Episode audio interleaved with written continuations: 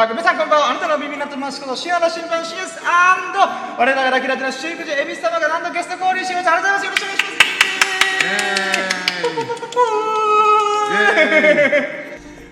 す。はい、ということで始まりました。今回のラキラジがシャープ216とか216回目のラキララキラジでございます。そして今回のテーマは、友人のビリヤード大会椅子の木通りフェスっていうものに行ってきたラッキーを語るラジオというのをお送りします。よろしくお願いします。イェーイえー、お願いします。で、あのですね、まあタイトルにあります友人のビリヤード大会。じゃあ、どの友人だいって言ったら、こちらの友人です。はいはい、エビスさんです。はい、エビス友人、友人です。エビスさんが、えー、と人生で初めてのあビリヤード大会に出場、えー日曜日か、日曜日に出場したので、うんまあそれの応援朝から行ったりとか、うんまあ、。その後帰りにちょっと地元のなんかフェスっていうか、なんか道路ふ歩行者天国か、うん。行ったりとかしたラッキーを語りつつ、まあ月曜日、えーえー月曜日か、そうですね。月曜日のラッキーを、え、月、え、今火曜日？まあ、開けて火曜日。ああ、そうか。うんあ、俺は、あ、そうか、そうそうですね。うんまあ、月曜日のラッキーを振り返ろうかなーっていう感じでございます。そして、なんと、ナンドシーさんだ、やったぜ降臨女神降臨そして、なんか、アカウント名ちょっと変わってる。なんか、ん？ど、ど、ど、どうです？いや、なんかあの、ああ、温度の。あ、そう、温度とか体温とか書かれて何度っていうね、この C の左上に丸が入ってるみたいな。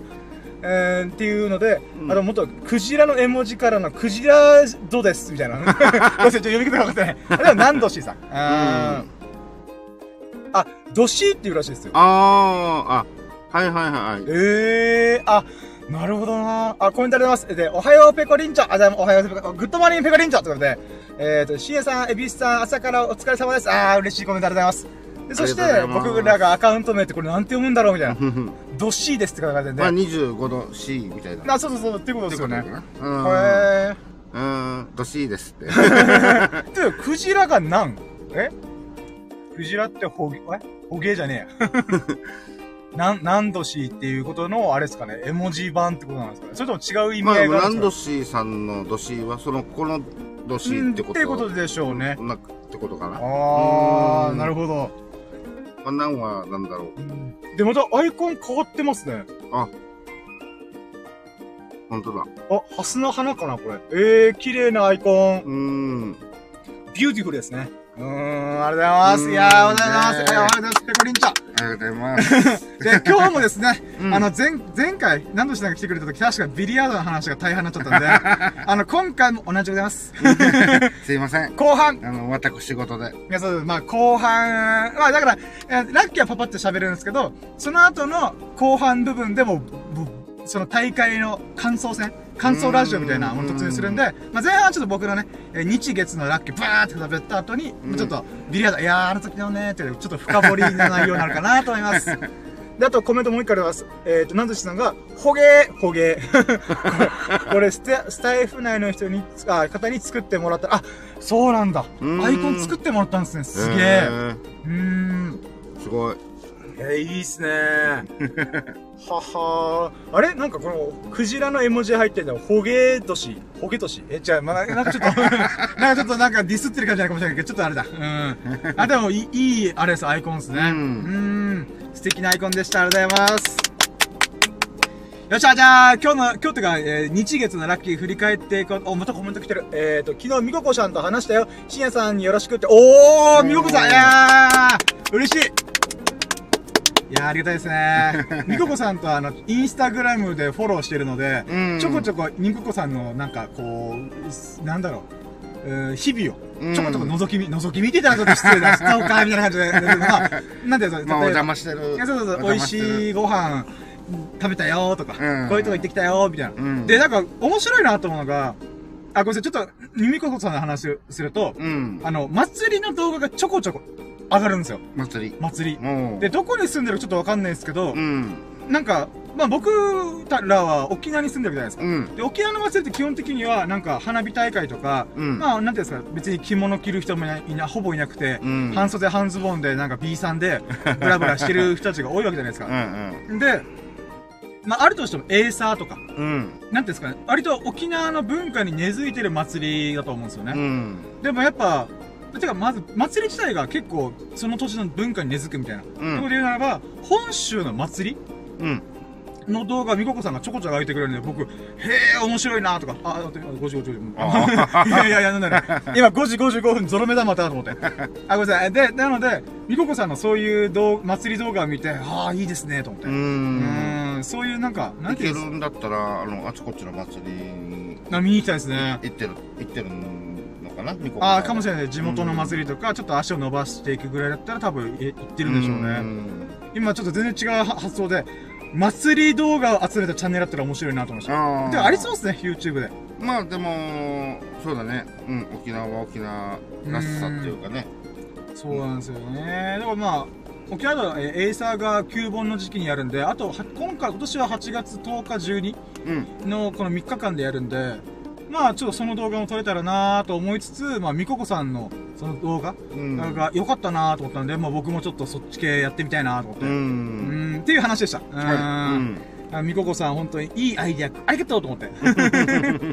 あ、そう、だから、なんか、なんだろう、ハッピー来たりとか、あーその、なんか、手ぬ、巻き、鉢巻き、鉢巻きっていうんですかね。うん、とかでキュッと絞ったりとか、うん。で、確か、ふんどしの人もいたかなまあ、まあ、本当本州側のうん。祭りの雰囲気っていうんですかね。なんか、あーみこしを担いだりとか。はいはいは沖縄でみこしって絶対ないじゃないですかい。。ないね。そうなんですよ。で、みこし自体が神道系というか、まあ、宗教的なもんで言うならば、うん。割と神社寄りっていうんですかね。っていうのがあるんで、やっぱうん沖縄ってちょっと独特なんだよな、みたいな。まあ、うんそうだね。エイサーとか、あとハーリー。うーん、そうなんですよね。なんか知らんけど、大綱引き。大綱引きありますね。うーん。割となんか独特な文化、まあ中国とか東南アジアのいろんな文化が混ざり合ってできてるんで、うん。やっぱ、い改めて、まあ僕としてはずっと生まれも育ちも沖縄なんで、うん。なんていうんですかね。当たり前と思ったけど、あ、うんこれ当たり前じゃねえかになってちょっと思いました。そうだよな、沖縄って、よく考えたら、こんなちっちゃい島なのに変な、なんか独特の文化形成してるよな、とか。ううんん。まあまたチャンプルー文化的なのもあるしそうなんですよね、ね。うんいろんなものが混ざり合ってんな、みたいな。う。うんん。まあ、っていう話でした。はい、ということで、じゃあ、そうですね、金、え金、あ、じゃあ、にまたね、日月。ん日月のラッキーを振り返るとすれば、えーまず土曜日の夕方に僕ラジオやったんですよ。前回の215回目が、あのお大丈夫あの、やろうと思うわ、言われてなくて。ああ、そうだ、忘れてた 今、オープニングトークを、ああ、忘れてた。ああ、な、な、すさすがですね。今、オープニングトークでぶ、なんかとんでもないことになりました。30分後にオープニングコールみたいな。はい、ということで、やろうとも、準備はいいか、ようそろー深夜の新聞ブリッツ、ささやかな日々の明け方で楽してラッキーラジー、ヒョビゴートゥデイイェーイ。今日はちょっと巻きでいこうと思って。で、えー、いや、あなたの鼓膜に狙いを決めて、変なラジオ、はい。これをこれを言う、これを言わなきゃ、私の心が落ち着かないで。で、その、落ち着かないものを30分後にやろうとするね。うん忘れてんじゃないか、お前、みたいな。いや、ナイスフォローでした。ありがとうございます。はいはいはい。はい。で、まあ、まあ話を乗って、前回が215回で、んミルクくんという人が数ヶ月ぶりにゲスト降臨してくれたんですね。うん。で、そのな、その、そのタイミングが、えー、土曜日の、あ、土曜日の、え日曜日か、日曜日の夕方？だった、夕方じゃない、お昼頃かな。うん。あなので、その時に途中までわーって行って、じゃあそっからのラッキーを、ちょっと振り返ろうかなと思うんですけど、その後、で、土曜日。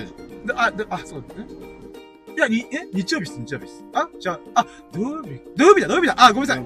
土曜日の、えー夕方4時以降からのラッキーですね。うん。あ、ごめんなさい。話も点でば、わか、わかんないと思うんですけど、とりあえず、その後に、ラジオした後にもラッキーがてんこ盛りだったんですよ。うん。で、まずは土曜日の夕方以降。まあ、僕、土曜日の7時、えー夜の7時、8時ぐらいにちょっと疲れ切って寝ちゃったんですけど、うん。たったその4時、4、5時間で、また濃厚なラッキーが1個どでかいのがあったんですよ。ほそれが何かっていうと、ドリアン食べましたイエーイありがとう、ミルクくんつって。そう、ミルクくんがね、ドリアン食べたいっつって、あの、あネットで注文してたやつが届いたと。う。うん。で、基本的にドリアンっていうのはやっぱ東南アジア、熱帯気候のところで育てないらしいんですよ。うん沖縄は亜熱帯気候なんですけど、うん沖縄でドリアン作るのも結構大変なんですよ。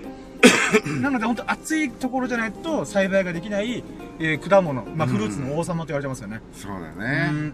んいやー、はい。その、あ、大丈夫です いや、そのドリアンがね、普通は、普通っていうか、ネット通販だとやっぱ時期がずれるから、うん割と青い状態、熟す前の状態で、こう、配送されるのかなと思ったら、うんまさかの来た瞬間にもうだいぶ売れてた。うん。だから、普通は青緑からなんですけど、速から、もう、食べる状態の黄色い感じうにん。なったらしいんですよね。うんこれ急いで食わなきゃっつって。だけど、なんかみんながそんなに乗り気じゃないから、さ、なんか LINE グループの中で、対応する中で、なんか、俺はちょっと遠慮しようかなとか、うんなんか、うん、あんま食いついてないな、みたいな。俺、遠遠慮しようかなと思 ったからね、LINE。で、僕も僕で LINE を見たんですけど、でもその時僕、あの、スマホのデータ整理してたんで、うん。あの、まあ LINE、後でいっかと思って、うん。ちょっとスマホ上のこの動画のデータを整理しないと僕動画撮影できなくなっちゃったなので、うんうん。もうちょっと一旦緊急でこれやっとかなきゃっていうことで、やって、ちょっと落ち着いて、LINE が十何件溜まってるとこ見直したら、え、みんな興味ない感じ？って素出てるんですよね。LINE 中素出てやがるこの野郎と思って。で、なんか、ミルク君ってそういう素振り見せないんで、うん。なんか、えー、みんな興味ないの？みたいな。っていう、なんかこの 口を、なんか、こう、とんがらせて、えー、みたいな。うん、っていう顔も顔文字もやったりとか。う。うんん。あー、じゃあもう分かった、付き合いよと思って、その時間で僕もう、なんていうんですか、16時間ぐらい起きてたんですけど、あー、分かった、もう頑張るよ、みたいな。うん。ってことで合流して、で、まあ、スサノオくんが、ちょっとね、家庭、あ、じ家のよ用事があるからってことで、ちょっとずれ込んで、うん。やったんですよ。で、そのずれ込む時間でラジオやったんですよね。うん。で、その後、ミル、あスサノオくんと合流して、まあ、合計3人。僕、えー、ミルクくん、うんスサノオくん、の3人で、あと、エビスさんも、あの、そのラジオ聞いてくれてたんで、うん。えーそのなんか仕事に出勤する直前だけども、まあ、付き合えるよ、みたいな。うんでなったので、まあ、合流して、合計4人で、ドリアンを、えー、開封してみる、みたいな。うん。で、で、僕も撮影ができるんで、やったぜ、これで動画のネタ1個できたみたいな。うんっ。ていういろんな、なんかラッラッキーというか、うん、メリットがありながら、そのドリアンを、いざ、なんていうんですか、まあ、海沿いの、ちょっとビーチの、なんか、なんていうんですか、うん。あの、なんて言うんだろう。あの、みんなが集まるような、なんか、テーブルとか、うん。バーベキューできるような場所があったんで、そこに行って、えー、なるべく離れた状態で、そうねその他のお客さんに離れた状態で、うんドリアン開封、いざすっぞみたいな。やったんですけど、まず、やっぱり特徴的なのが、匂いがすごいんですようね。ん。まず、車の中に乗り込んだ瞬間がクーラーボックスにドリアン入ってるのにう、ん。めっちゃ香ってくるんですよね。うん。わおーと思いながら。で、じゃあ、クーラーボックス開けますわって言ったら、中華ブワってこう匂いが来るんですよ。うん。その匂いがなんすかね、すミルクくんが曰く、まあ、玉ねぎがちょっと傷んでる匂いうん。と、か、あとはちょっと生ゴミが生ゴミ臭くなる直前みたいな。ああ、うんそっちがなんとなくイメージしやすいってういうか、ーん。まあちょっと嗅いだことあるでしょ、みんな。うん、そうなんですよね。で、なかなかパンチがあるんですようね。ん。で、うわ、マジかみたいな。とか思いながら、じゃあ行きますぜっていうことでナイフ突き出して、うん。ガッてかっさばく。まずドリアンみたいなでかいんですよね、まず。うんほ。んとスイカぐらいあるんですよね。ね、結構でかくて。そうなんですよ。で、そのスイカみたいなドリアンをガッてナイフ入れて、カパッて開けるんですけど、ドリアンって、なんていうんですかね。うーん、形がまず表面がトゲトゲしてる。うん。で、形状自体うん、もう、なんか洋梨みたいな、ちょっとなんか、この、そうだね、スイカみ。たいにまん丸というよりは、なんで洋梨パイナパイがあってやナップルを、あと2倍、2倍じゃないな、結構大きめにして。つまあまあ、そうなんですよね。うん。で、まあ、その中で、この、この、硬め、硬そうな、痛そうな表面の皮をんガッてカットした後に、うん。えー、まあ、中身見ると、なんていうんですかね。この上からドリアンを見たら、6、6個の部屋があるみたいな。だうん。みかんとかでわかりやすいですけど、みかんってあれ、剥いたら、うん。まあ、一房、二房みたいなうん。うん。感じで、なんか分けられ、エリアが分けられてるんですよ。うんうん。で、それをちぎって食べるみたいな。うんうん。ドリアンンもそんな形状なんですよね。そうだね。中身がか硬い皮で、このブロック分けされてはいるんですけど、うん。一個のドリアンの中に、ドリアンのこのみかんみたいな塊、でっかい塊が、5、6個あるみたいな。まあ、み、み、そう、実の部食べ分。、食べれる実っていうものが、そうなんですよ。あれ、実際はどのぐらい ?5 部屋ぐらい ?4 5部屋ぐらいでした。5部屋ぐらい。はいうん。5部屋、6部屋だったかまあ、あな。の、食べれる実が、まあ、5つ、まあ、そうそうそう。まあ、入っているんじゃないかと。そうなんですよ。で、その中に種もでっかいやつ、ほんとね、どれ、ピンポン玉弱ぐらい。ピンポン玉ちょっとちっちゃいぐらいの、うん。えードリアンの種が入って入ってたりとか。1個、ボンってそうなんですよねうん。で、じゃあ、いざ開封して、ドリアン開封しました。うん。で、よっしゃ、食べるぞって、もうその時点でハエがたかってんですよ。わおと思って。どっから来たこのハエみたいな。で、やっぱ生ゴミ的、生ゴミの寸前の匂いみたいな。うん。の匂いしてるんで、やっぱこのハエたちもさ、やっぱ、うわー、美味しい匂いがするみたいな感じで、うわーってこあう、な生ゴミがあるみたいな。いや、ほんとドリアンはね、あのフルーツの王様っていうぐらい、あとミルク君もね、うんそのドリアン8000円ぐらいして買ったって言ったんで、うん。それぐらい高いんですよ、まず。で、それが高くても買うやつがいるから販売されてるわけなんで、まあ、そうだよね。そうなんですよ。うんなので、あの、僕らが今生ゴミがどうこうとか、玉ねぎ簡単に言うとどうこうと言ってるけども、それはあくまで表面的なものだから。うん。で、まあじゃあドリアン食べる。おすさのくなんかなんか、うん、ピーの、いや、ほんと、うんディスりすぎだろ、みたいピな。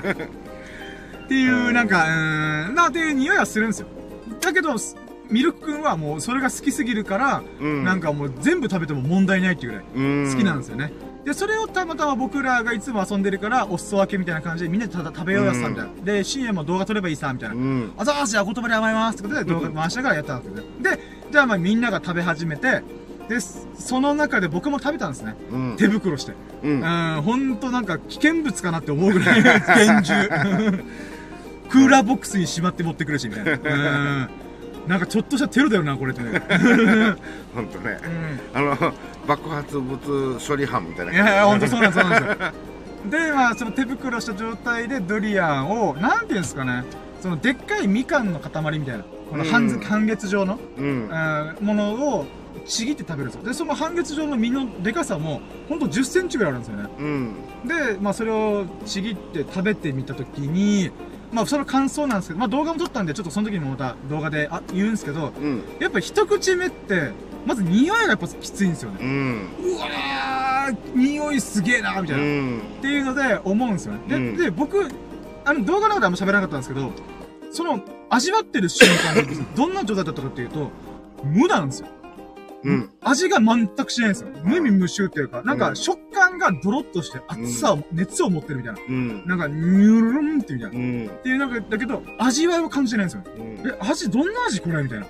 でも食感だけが先行してるみたいな。うん。わけわかんないなーっていうので、1秒、2秒、3秒したぐらいから、あこれ、甘さが来たみたいな。一口目の最後ぐらいに、なんかバナナ的な、なんか南国フルーツ的な、ま、うんマンゴー的なっていうんですかね、甘さがカーンってきて、うん。あ、これすごいみたいな。うん。で、ビビって、あ、これ二口目いいったらみたいな。ということで、割とすぐ二口目レッツゴーみたいな。うん。で、した瞬間、二口目が衝撃を受けるんですよね。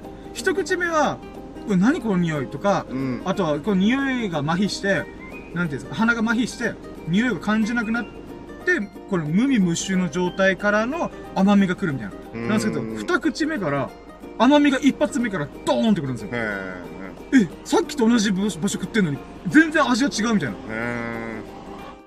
ていう衝撃っぷりを感じながら、やっぱ、やっぱジュクジュクしてんなと、ほんとクリームチーズというか、え。うん。ドロッとした感じというか、不思議なもんですね、と思います。っていうのを食べたんですよね。で、まあ、あの、はいあ、そ、それで言えば、まあ、本当に自分の感想だけど、まあ、ちょっとエビスさんもその後食ったんですよね。うん。あの、うんメンバーの中で多分一番ダメだったんだよね、自う分は。で、その、まあ一番パンチのある一口目でも断念しちゃって、二口目にはいけなかったんだけど、うんその、なんて言うんだろう。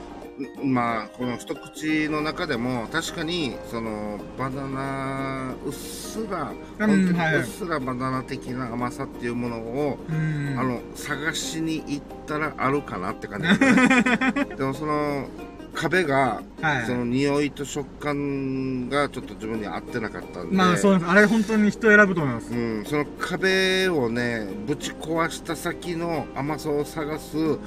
あのーパワーがなかったんですよね、自う分は。なので、二口目にはちょっともう手も伸びなくて、あ、でも本当ナイスチャレンジです。あのーえーでもせっかくね、あのーまあ最初 LINE で、あのあの、ごめんねとは、あのうん送ったけど、まああの場ではね、えーじゃあまあ俺も人生で初の、はいあの、遅かれ早かれ一口食べるんであれば今だみたいな。今しかない。まあ、みんなでワイワイしますからね。うんうんまあ、あのノリでもう食わないともう一生食えないだろうね なんまあでもあのはい独特な味でしたそうですね、そうですね。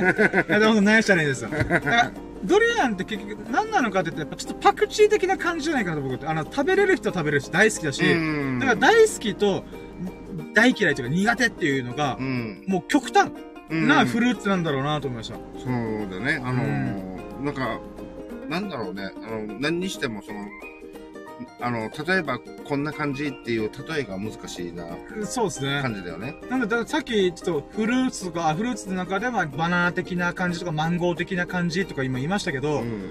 なんかそれで言うならば、バナナでよくね？とか、マンゴーでよくね？みたいな。っていう感じになっちゃうので、そういった意味では、なんていうんですかね？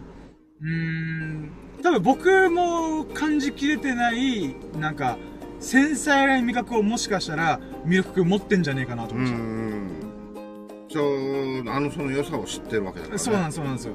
だから、あの、あれ、なんだ、それをやっぱり、あの、世界にはい。欲しい人がいて、それで販売で成そうそうそうそう立してるってことだからね。そうだ、日本まで届くってことは、うんもやっぱあれを、あの、美味しくいただけるう、あの DNA を持ってるんですよ。人がいる、うんいる中の一人ってことだもんね。そうなんですよね。うんなんかパクチーもそんな感じで、パクチーも DNA 的に、パクチーの匂いはカメムシうん。のあの匂い、独特な匂いに近いって言って食べれない人と食べれる、それをそう感じない人がいるらしいんですよ。うんうんうん。僕は感じてしまう人なんで、パクチー絶対無理なんですよう。ん。ちょっと入ってる時、風味が入ってる時ではもう絶対食べれないんですうよね。ん。なんだけど、それが、なんか、あんま感じない人うん。はパクチーのこの風味がすごいいいとか、うん。いうのがあるらしいんで、やっぱそういった意味ではドリアンもそれに近い部類なんだろうなね。それがいいっていう。うん逆にむしろ。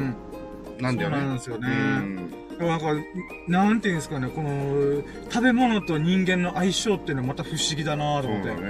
ーん。だってその、基本味覚って、はい。そのね、あの、甘いとか、あの、辛いとか辛いとか、苦いとか、うんそうね、そういったものとか、まあ、持ち合わせてるものって全部ほとんど一緒だうろうに。何でああいうあの感じ方が違うんだろうなと、これはちょっと不思議そうですね。うん人体の不思議です、本当に。う本当に。まあ、という感じで、ドリアン動画とか、ドリアン開封というか、を楽しんで、まあ僕もね、最後に3口目食べたんですけど、やっぱなんか、えーそうですね。好んで食べるかって言ったらちょっと絶妙なラインだなと思って。ううん。あれ、どうなんだろう？もうちょっと冷やすとかあ、、そうなんですよ。あの、まあ、ミルミルク君が言ってたよね、コーラスとまた違う味わいがあるみたいな。いい感じとかね。なので、続編動画撮る予定です。あ、でも、え、物が物だからもうすぐじゃないの？あ、まあ冷凍すれば全然食えるらしいです。あだからそのね、冷凍したものを、あ、そっか。あの、コーラスさえすれば、なんかほんとアイスシャーベットみたいになるよ、みたいなうん、感じらしいんで、まあまあ、ちょっとそれも後日、ちょっと撮りたい、うん撮りたいというか食べてみたいな、みたいな。うん、それはちょっと俺も、だから風味が変わ、風味っていうか形状が変わるんで、うんだから最初、え、これ植物だよねって思うから、なんか、なんていうんですか、フルーツで僕は熱を感じたのがびっくりしたんですよね。うん、熱っみたいな。まあ、あれ、ちょっとね、あのー本当に箱から開封した状態だったから、まあ、常温っていうかね。まあまあまあ、そうなんですよね。うんそんな感じだったから。まあだから冷凍したらまた違う食感になるし、匂いも抑えられるはずだと思うんですようね。ん。多分感じ方、ちょっと変わるかもしれないから、うんそこはちょっと興味あるな。うー。うんん。あんだけあの、左フックとか右フックガーンってこう、食らったのに、なんか、あの、チャレンジしたい。そうですね、そうだね。うーん。ちょっと一種格闘技戦みたいな。うーん今度は寝当てで頑張ろうみたいな。っていう感じですかね。まあそれも楽しみですね。っていうのが、まあラッキーでした。うん。で、その後僕はもう22時間ぐらい起きてたんで、うわー、起き続けてるから眠いって寝て、えー、で、その後、まあ、寝て起きた後に、えー、エビさんのビリヤード大会に応援に行きましたイェイいやー、ありがとうございました。お疲れ様でした、本当に。僕もいい経験できました。いやいやいや、あの、はい。で、まあ、これの細かい話とかちょっと後でいいんですけど、ざっくり言うと、まあ、エビスさんが人生で初めてビリヤードの大会に出場すると。うん。で、それが沖縄県の那覇にあるでっかいプールバーがあるんですよね。うん。で、そこで開催されるということで、まあ、9時から受付して10時からスタートみたいな。うん。で、僕はちょっと遅れて11時10 5分10分ぐらいですかね。うん。うん。ちょっとなんか、寝過ごしたわけじゃないですけど、なんか予想以上に時間かかるなと思って、道中。じゃあ、じゃあ、道中は間に合ってたんですよ。間に合ってたんですけどう、ん。あの、通り過ぎたんですよ。ああ、はいはい。、で、あ、通り過ぎた、やばいみたいな。あ、うん坂、そう、坂道から下っていくんで、うん。その勢いに任せて進んでたら、あれ？あ、過ぎたみたいな。うん。で 那覇の厄介なところっていうのが、過ぎたら、戻るのが難しいんですよ。ああ、あ、そうなんだね。そうなんですよ。結構な大回りして、うんもうやっと戻って、今度こそ見、あの、見過ごさないと思って。うん。で、で、そういう吸ったもんだしながら、やっとたどり着いたで、あ、やべえ、5分10分遅れちった、みたいな。あ、でも、エビスさんも何時から試合するかわかんないよって LINE 来てたんで、うんまあ、ギリ大丈夫でしょと思って、うんうんうん入ろうと思ったら、なんと、ドアが開かなかったです。うっそだろうと思って。だからもう大会中のエビさんに申し訳ないですけど、思いながら、あの、ドア開かないんですけど、開けれますか？みたいな。うん。中からだったらもちろん開けるかも、みたいな。うん。って思ったら、らでもこれ返信来ないだろうなーって試合寸前だろうしとか思ってた中で、うん。多分大会関係者のみたいな人が、うん。なんかスッと入ってき来てくれて、うん。で、その人が普通に自動ドア、ウィーン、ウィーンっていうか、ググググググって手動。でいはい。開けた姿がね、開けていいんだと思って、よっしゃーって、ザザザザって入って、で、僕、恐る恐る入ったら、なんか、大会関係者が、え？何こいつみたいな。今、お客さんとかじゃないんだけど、みたいな。で、目線、痛痛々しい目線を感じながら、いや、違う違う違う、あの、出場する人の応援来たんです、みたいな。うんで、店員さんがパパパーって来てくれて、あの、なんか、な、なんか、えー、どうされましたか？みたいな。うんああ、そう、応援する感じ来たんですよ、みたいな。あ、じゃあ2階におそらくいると思い、いらっしゃると思いますよ、みたいな。うんうんあ、ざーすーってことで、うん上に上がったら、あの、恵比寿さんが、んえー試合をし、もうしたんですよね。ああそうだったんだね。そうなんですよ。で、えー、まあ、えー最初のワンセット目っていうものが、もうほんと0対0の段階。ん。だからほんと始まったばっか、あ、よかった、セーフみたいな。ああで、そこからまあ、ビリヤードを見て、えー、まあ、まあ、まあ、その結果ちょっと軽く言っていいですか？もう、後で細かい話は後でするんで、その1試合目は、惜し、惜しくもっていうか、えー、4-2? うん。え、4-2じゃあ、あ、結局5-2なのか？ん？違う。5セ、うんそうだ5に5-2になるんですかね。うん。っていうセット数でうん。負けてしまって、でもその相手が SB って言って自分よりも上のランクの人うん。やってたんで、なんか、ああ、そう、やっぱこういうなんか大会とかってまた初めてだし、まあいろんなものがあるんだなと思いながら、うん。で、またその後ちょっと喋って、うん。なんか、おしああの、お疲れ様でしたとか、楽しめた、楽しめましたかみたいな。とか、うん。まあその話をしながら、えー、なんか、その大会の中で2試合するんですよね、最低でも。うんで、その中で、まあ、次の試合がちょっといつあるかわかんないけど、まあまあ、次もあるよ、みたいなうん話がありつつ、で、僕もね、ちょっと予定があったりとか、仕事、バイトが夜あったんでう、ん2時間ぐらいかな、入れて、とか。うんで、思って、12時までちょっと様子見てたんですよね。で、そのさなかに、あのー、2試合目のアナウンスが流れて、あエビスさんだみたいな。うんあよかったーみたいな。2試合目ギリギリ見れるんだみたいな。うんで、まあ、どうせせっかく見れたら12時半ぐらいには終わるだろうと思ったんで、もう最後まで見切ろうと思ってう、ん見て、それが同じランクの人、うんつまり、ひてきさん、あ、言っちゃった、エビスさん、え、ま。まあまあでも、え言ってますからね。うん冒頭に言ってますから。まあ、エビスさんと、まあ、同ランクの、同レベルの人と戦うと。うんで、その中で、えー確か、その同ランクだと、3セット先に取った方が勝ちみたいな。そうだね、あのー、ワンセットダウンって言ったら、あのー、本来だったら4対、あ、4セット先のマッチなんだけど、はいはい。4-4のね。なんだけど、ちょっとこう、なんだろう、時間の進行上ちょっとうん遅そうな感じだなったんじゃないの、はいはい進行上がね。それでワンセットダウンうーん。ってことで、全体的にワンセットダウンで、もはいう巻きでいこうぜ、みたいな感じになったのね。それで3対、あ、3セット先に取る、みたいな。ううん。で、確かその結果が3対2でしたっけ？三三フルセットいってないんじゃないかな、3-1じゃなかったかな。?3 1でしたっけ？あ、じゃあちょっ、と俺も覚えてない。動画とか写真撮りたかったなと思ったけど、なんかそういう雰囲気じゃないなと思って、うん。ちょっと撮れなかったんですよね。ああ。なんかパシャパシャっていう音とか、なんか、そういう音するとなんかあれかなと思って、うんまあ大会、大会的にね。そうなんですよ。もう部外者中の部外者なんで、うん。なんか、そういうのってなーと思ったんで、ちょっと撮れなかったんで、まあ、うろ覚えなんですけど、まあでも、まあ3セ3対1か3対2のどっちかで、うん。まあ、ひエビスさんがちょっと敗北してしまうってことだったんですけど、でもなんていうんですかね、あのー、その後また喫煙所とかでちょっと喋った時に、うん全然気落ちしてなくて、むしろこっからもっとなりや、ななんかレベルアップしようみたいな 感じで、ポジティブに捉えてたんで、ああ、さすがだなと思って。さすがポジティブ、あポジティブっていうか、あの、ねナチュラルボーンラッキーメタルだなと思って。いや、まあ、あの、初めてだし、うん。うんその雰囲気っていうものが、まあ、自分ではそんなに緊張してないとは思ってたんだけど、うん。でもプレイしてる感じが、もう、あ、俺で、あとってもチキってると思って、ああ、なるほど。自分でね。あの、もうちょっと大胆にボ、あの、普段ビリヤードやってるんだけど、うん。すごい、あの、まあ、この、この細かい話はまあ置いといて、まあ、とりあえず緊張してるんだな、やっぱりっていうのが分かああ、なるほって、で、その辺の利便リベンジっていうか、あの、緊張は多分すると思うんで、もう何回出てうるとも。ん。ただそれをあの自分のプラスに、うん。あの、もうちょっとたできるんじゃないかなっていうのと、うん。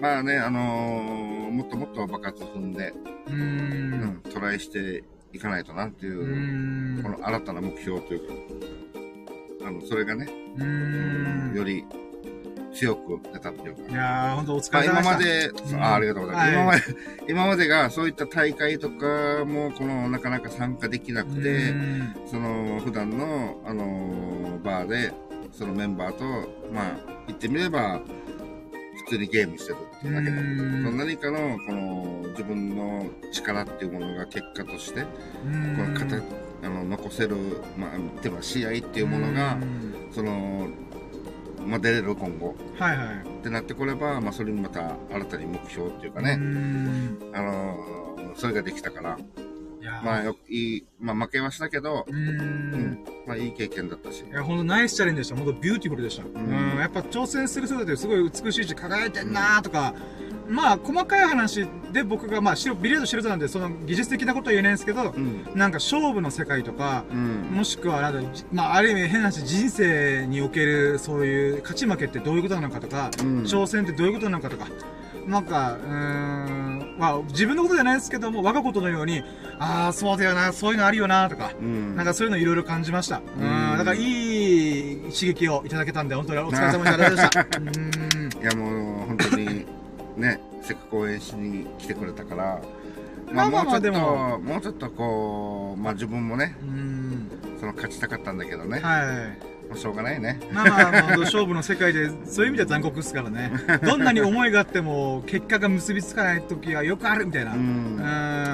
まあ、えっと、あ、もう、どんどんビリヤードの話。じゃあちょっとですね。ちょっと待ってああ、じゃあ、ちょっと一回ここで、まあ、ビリヤードの大会、こんな感じでしたよと。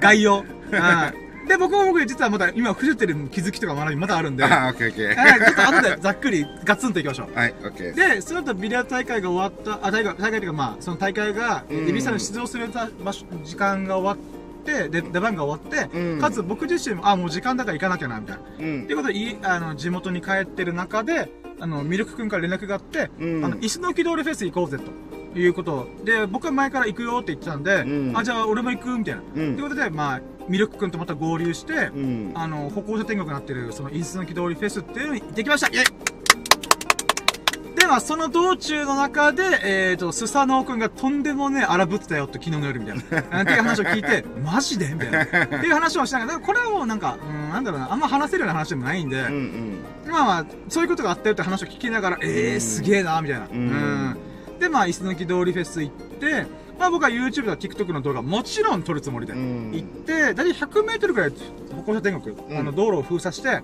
あのやってたんですよね。でもうん意外と短い距離でやってたなと思って。うん。で、まあ、感覚、感じで言うと、本当フリーマーケットが、えー、7店舗ぐらいあって、フードトラック、あまあ、そのかき氷とか、うんうんご飯系を売ってるお店が、うん。まあ、5台、3台と、あとは2台ぐらい。うん。まあ、5台ぐらいですかね、合計。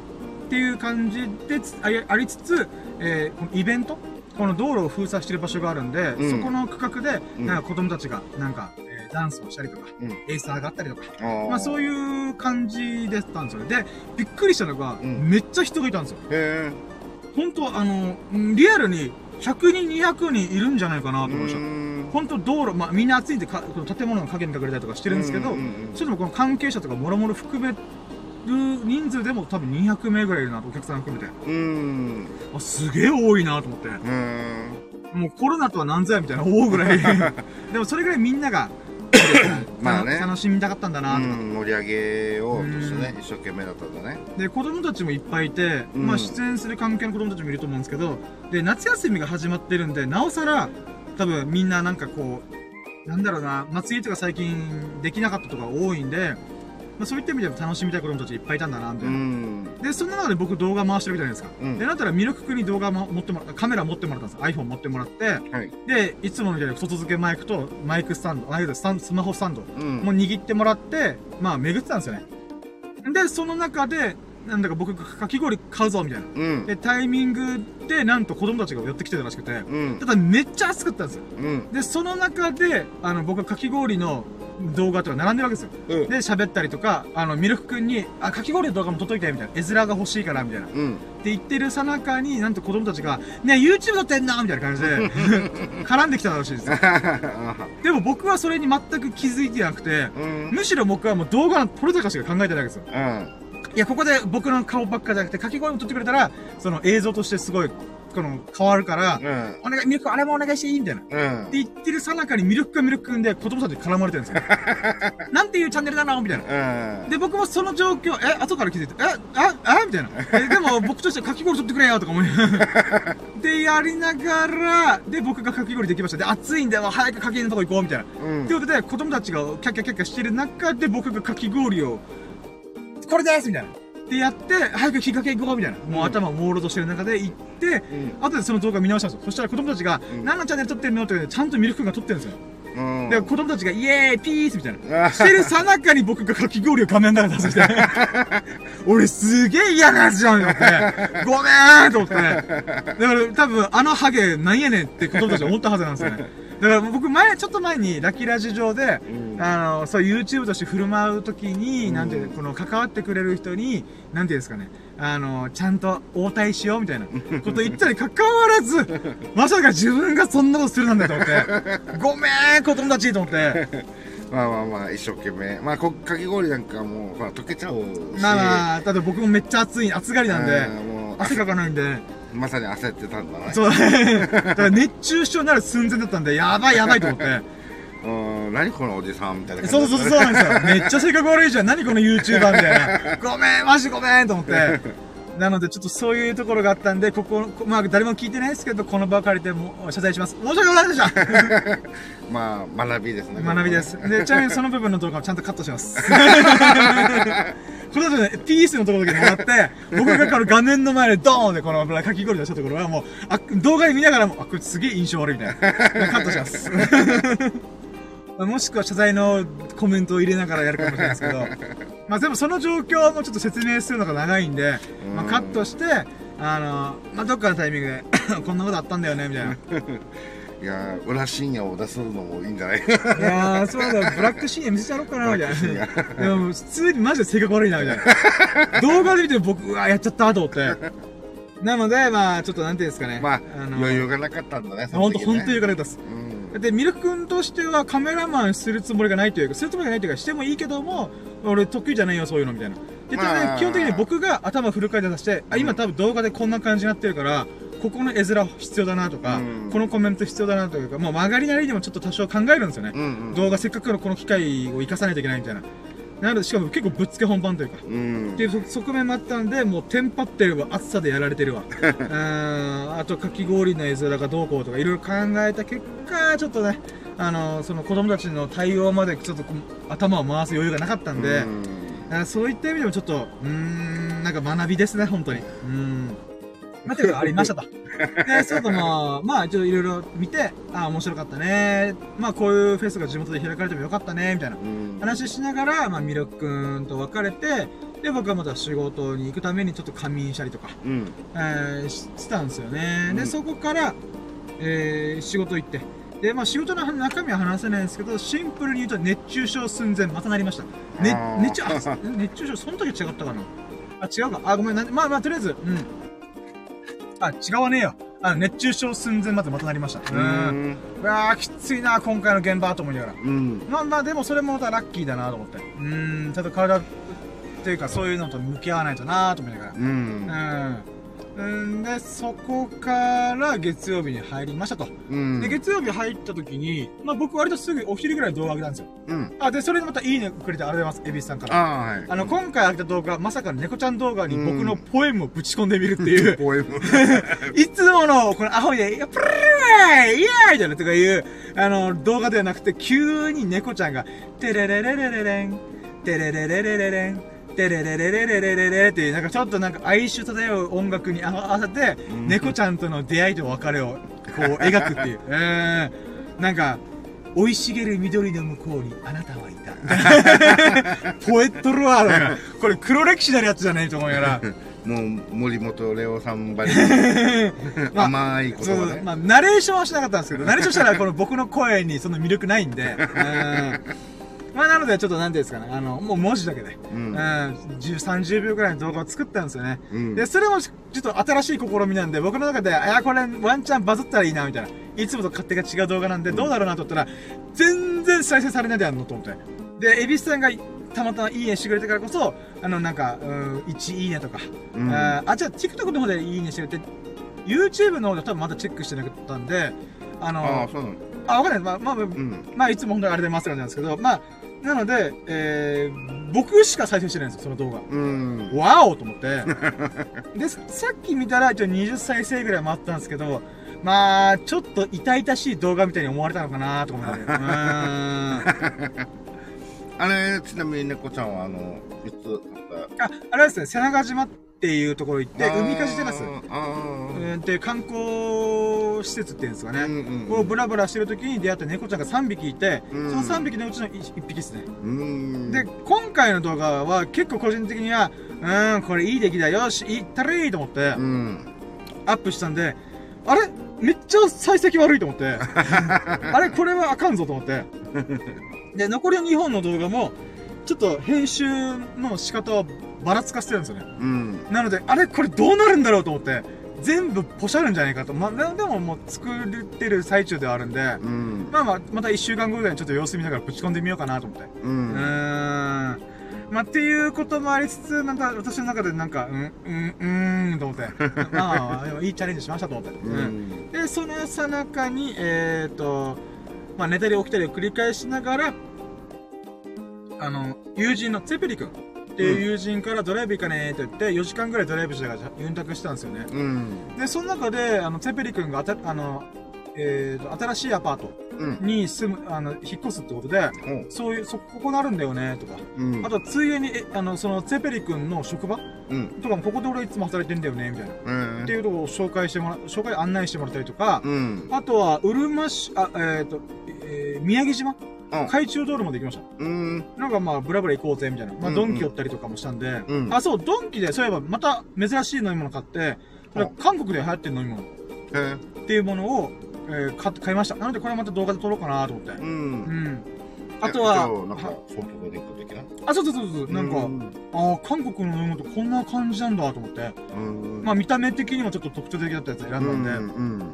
で、そのさなかに最後の最後に、僕がフラッとアイスコーナー見てみたら、うん。懐かしいアイスがあったんですよ。あの、エビスさんわかるかわかんないですけど、ソーダセブンって言って、緑色の40円ぐらいの、うん。あの、ガリガリ君みたいな、沖縄で作られてる、なんか僕らがちっちゃい頃は、どこの店舗に行っても絶対あった駄菓子屋さんとかコンビニにあった、緑の袋で。そうそうそう。あわかりますかあ。ね？あ、わかるわかあれが、そういうの最近見ないよねみたいな。る。うん。で、その、うるま市のドンキにあって、おー、懐いと思って、うんで、それがミルク、あー、ツテペリ君がおごりをつって、うん。なんか、1本40円ぐらいなんですよ。3本で買ったら400円だよ、みたいな。うん。なので、あ、じゃあちょっといいから買うよ、つって、俺が2本食って、あの、深夜に1本あげるよ、みたいな。うん。やっとぜと思って。うん。で、まあ、本当にゼッペリ君おごってくれてありがとうっていう流れで、かつ、あのその動画も撮りました。うん。あの、うるま市のドンキ来たよ、みたいな。でも、四一本40円だったんだね。そうそうそう、うん税込み40円ぐらいでした。で、その、ソーダセブンっていう緑の懐かしいアイスを食べる動画も撮ってくれて、ゼッペリ君が。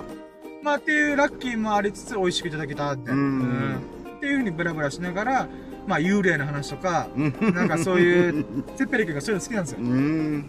やめてやめてと思いながら。うんまあでも僕がそういうの苦手って言ってるんで、怖い系っていうよりは幽霊という存在とか、なんかそういう話をしたりとか、あ怪談話ではないっていう。まあそうですね、うんなんか、うん、まあちょっと、なんか伝えるのが難しいんですけど、うん、なんかスピリチュアル的な話、うん。をちょっとしたしたなーと思って。うんで、その中で僕が喋りながら自分で思わされたのが、あの、もっとワクワクするよ人生を全うしなきゃなって改めて思いました。うん。ワクワクするよ情熱、熱狂の渦にもっと飛び込まな、飛び込まなきゃみたいな。うん。飛び込まなきゃっていうか、飛び込むこそ、自分の意思で、こう、歩み出すこと大事だなとか、改めて思わされたりとか。うん。まあ、そういう話をしながら、また家帰ってやっぱ疲れが溜まってたんで、うん。また3時間ぐらい寝て、深夜の3時ぐらいに起きて、のそのそと起き出して、うん、お腹空いたなあと、エビスさんとビリヤードの話したいな大会の細かい話とか、うん。したいなあ、いるんじゃね？と思って。エビスさんホイホイしてんじゃね？と思って。で、バーって車行ったら、いつものプルバー行ったら、あの、案の定いましたと。うんあ。ざーすと思って。で、そこでエビスさんと合流して、まあ、今になると。うん。で、ラッキーラジが、エビスさんまたゲストに迎えてできましたと。ありがとうございます。はい。はいごめんなさい、もう長々45分喋っちゃったんですけど、いや、もう。もうこれが、えー、前半部分です。これで前半ってお前1時間半喋るつもりみたいな。うん。まあ、ビリヤードの話をね、こっからやっと半分でございます。うん。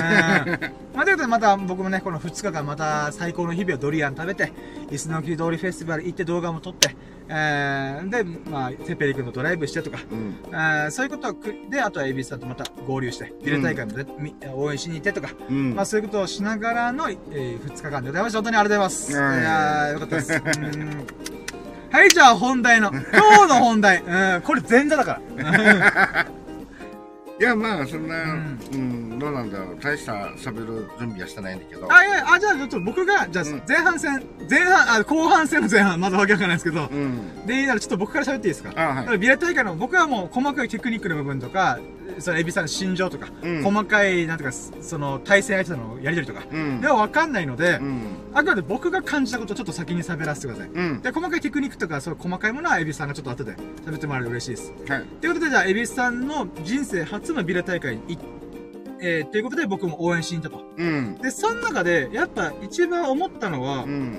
まあ、その、タバコ捨てる時もちょっと喋ったんですけど、うん。勝負の世界って、結局一番何が大事かっていうと、負けないことなんだなと思ったんですよ。うん。負けないことっていうのは、勝つ負ける、まあ負けなければ勝つってなるじゃないですか。うん。でそうじゃなくて、なんていうんですかね、ミスをしない。うん負け、負けるようなミスをしないっていうのが、ゆくゆく勝つことにつながるんだな、みたいな。うん。これはなんか、孫子という人が言ったんですけど、うん。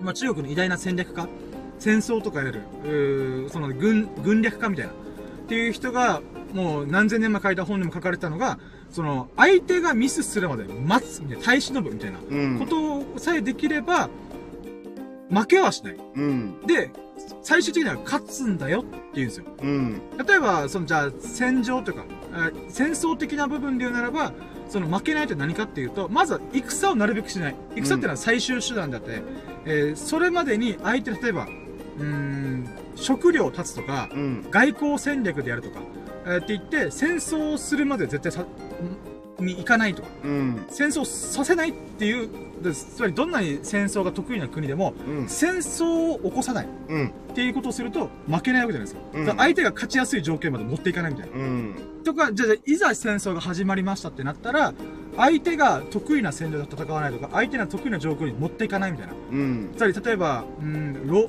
城で戦うことが得意なところ、場所だったら、あの、城から引っ張り出すみたいな。うん。とか、逆にこの騎馬戦が得意。このか移動するのが得意な、えーえー戦争スタイルだったとしたら、そういう場所をさせないみたいな。うん。相手が得意な戦場で戦わないとか。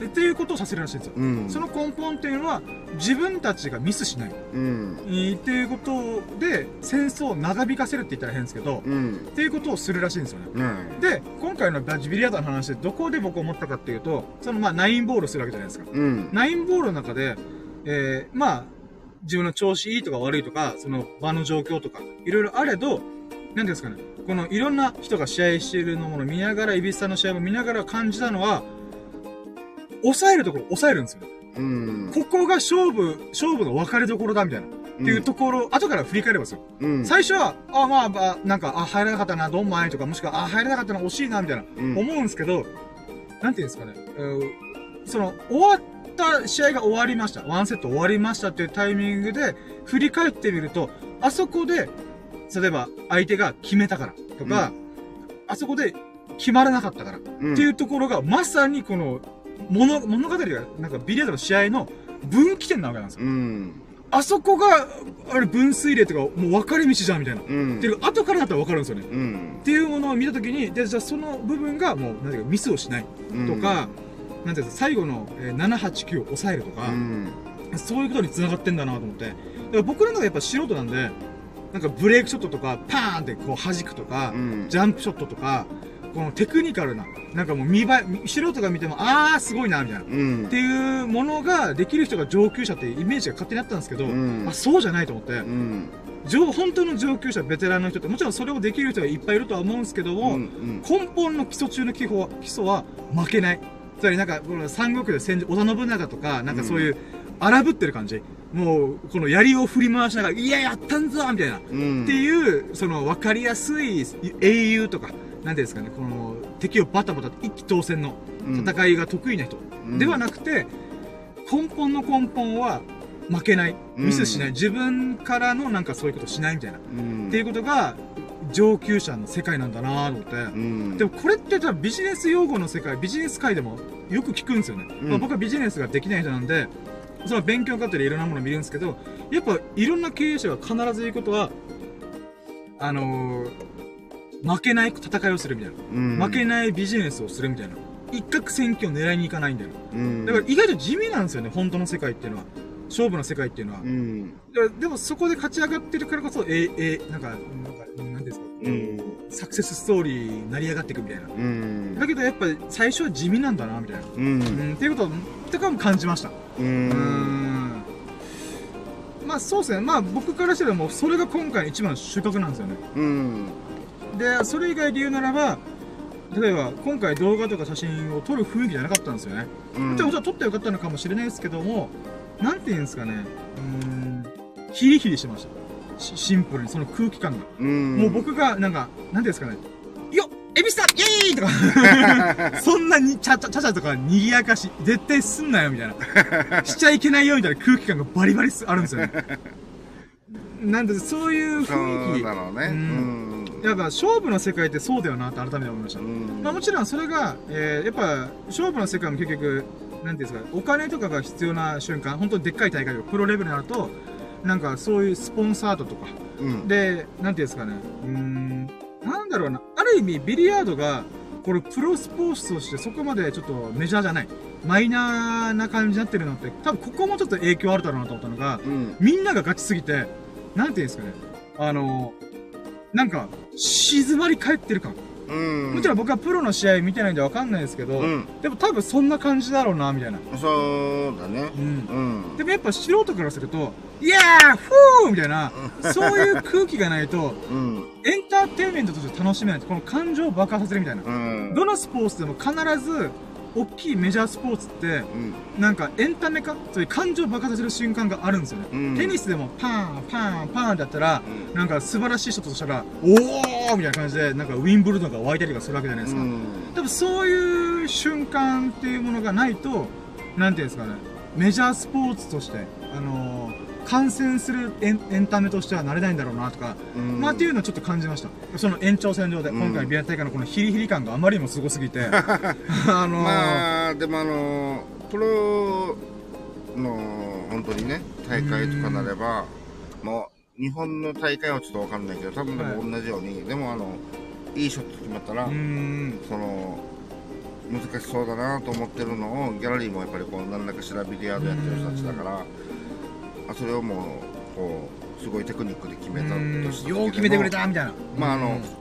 パチパチパチパチパチおーみたいなのは、はいまあその瞬間瞬間であってもまたプレーするときはシーンってなってるとテニスと同じような感じだね、ん、でそうやってこうもう本当にこう周りにギャラリーもいっぱいいてっていうやっぱりこうプロの世界はこんだけ人を呼び込めるんだなうんみたいなファンがいるんだなっていうのはあるんだけどまあ所詮自分たちのねあのーあの大会ってなってくると結局その一斉にやってるじゃない？うーん、でだからそのなんていうの？自分はそのこの方を応援してるからおーってやっても全然いいんだけどはい。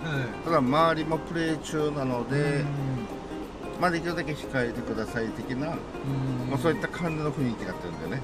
そうですね。だから本当にもうなんか変にこうそうさっき言ったよううん。に「ナイス!」とか。いや、ほいみたいな。本当はこうかけたいかけてあげたいとか、うん。まああのそういうの気持ちもあるんだけど、まあね。みんなこう一斉にあの他の台でもね、うん。進行中な状態なんでまあまあなんか独特な雰囲気というか静かな感じでねでもまあ、勝負事って多分そういうものだと思うんですようね。ん。だから変な話、プロスポーツが逆にすごいんですよね。うん。エンジョイ勢の僕とガチ勢なプロのを混じり合わせる本当これってまあ麻雀の時も話しましたけど、うん。ガチ勢とエンジョイ勢ってうん。どう頑張っても相入れないはずなんですよね。うん。でもまあうまくいってるプロスポーツっていうのはそこのなんか垣根っていうのをうまく混じり合わせるみたいないろんな仕組みを作って。うん。でそういった意味でもなんかうん多分なんとなくだけど、はい。プロっていうものはやっぱりえっと何らかしらこう、まあ、賞金とかはいそのお金っていうものが、まあ、いただけるはい。プロなんで。うん。でそのお金っていうものがそのもう周りのもうビリヤードやってる人たちからのその、はいやっぱいろんな積み重なったお金だと思うんだよね。そうですだからね結局は、えっとまあ、プロ野球で言ったら、えっと、そういったファンの人たちからの積み重ねでね。まあ、間接的ではあるけど、まあ、お給料的なものはもらってると。やっぱファンファンの人たちを楽しませる。そうなんだそこなんですよね。っていう、のちょっとしたそういったエエンターテインメントエンターテイナーとかね。はいはい、そう楽しませるっていうことを絶対、だから魅力のみみ見せるうん。っていうのが絶対必要なんですよね。そこはプロの中でもやっぱこうあると思うんだよね。うん。やっぱり。だけどまあ自分たちのだとアマチュアだアマチュアだしって言ったらおかしいけどアマチュアなんで、その、まあ、誰かを楽しませるというあれうんな感じではなく、もう本当にあの目の前のものをこう、勝負をね買って、うん。もう本当に自己満のまあまあでもそれが本来本来の勝負ことまあアマチュアだと多分それがもう、もうそうそう。そういうことだよね。別に本当いい悪いではなくてなんかそういう空気感っていうのが僕は体験できて、ああよかったなと思って、うんうん別に本当にあれですよ。あここは別に悪いことじゃないんで。うん。うん。あのああなるほど。そうそう勝負って本当そういうもんだよなみたいな、ガチればガチるほどえーな変な話ちょっと言い方悪いですけど、つまんなくなっちゃうみたいな。見てる側としては。うん。あのー、なんてすごいショート入れたら「イエーイ!」とか言う。プレイヤー側もやらねえしみたいな。だから感情が爆発しないんで。あれはね、なんだろうね、あの、俺、ちゃんとビリヤードのルールブックとかも見てないんだけど、やっぱ普段からビリヤードしてる感じから言ったら、はい。その、逆に感情をあんまり表に出さないようにするっていうかさ、うーん。っていうのはやっぱどうしてもあると思います。なんかマナー、的な、うん。その、やっぱり、自分、なんて言うんだろう。そうだね、あのー相手に失礼のないようにっていうかさ、そういった紳士的な、なんかあるのかわかんないけど、もちろんそれもあると思いますしもう一個あるのがうん、ポーカーフェイスっていうのがやっぱ勝負ごとにとっても大事だなと思うどんなあまたあるゲームでも結構ガチったらうん、自分の心情を見せないみたいなう、んんだからあーとか、うんイエーとかいうのって、見せない方、みまあマナー的な側面もあるし、うん、見せたら見せたら何考えてるかバレちゃうみたいな。っうんていうのもあるんで、やっぱガチればガチるほど、そういう寡黙な世界になっていくみたいな。うんっていうのはあるんだろうな。まあそれもまた学びですね。うーん、みんなガチってんな、みたいな。あと今回の大会で言えば、まあ、あの、ちょっと、注意事項的なはい。のが、まあ、えっと、間接的にメンバーから聞かされて、おお、なんですか？あ、そうなんだということで、はい。で、それはまあ、あの、サンダルとかはダメだよ、みたいああ、はいはな。で、特に服装のことは何も言ってなかったけど、い。はい。まあ中にはサンダルでいました、いました。普通にサンダルじゃん、みたいな。いう人が来るっていうことで、えーそこはやっぱりあのダメですよっていうことは事前に聞かされてて、はい。まあまあサンダルで行くメンバーいないだろう、俺こちらは、うんみたいな。で、行った、その注意事項を送ったやつが、そのやつがあって、そのメンバーが、はい。あのーちょっと七分だけの、あのーまあ、短パンっていうかパンツ、はいはいはい。えーそれ履いて行ったので、えっと、まあ、1000円罰金取られました。ええー、そういうのあるんですね。彼は。あやっぱりあの、そういった服装も、あ。はい。まあちゃんとあの、普通のハウストーナメントではないんで、ん今回出たのが。あ、そうあ、それ言いたかったですね。今回結構ガチな大会だったんですね。ああの、ちゃんとしたビリヤード協会主催の、はいはいはい。うーん、なので、だあのハウストーナハウストーナメント、まあお店が、えー独断でこの、やりますよって言ってる分には、まあもうちょっと緩い、はいはいあの、それこそウェイなんていうのもありなのかもしれないんだけど、まあたまたま出た試合がもう本当にちゃんとした、もう、あの、沖縄県のビリヤード協会がうん、主催してる。主催してる、んあの、した大会ですよっていう。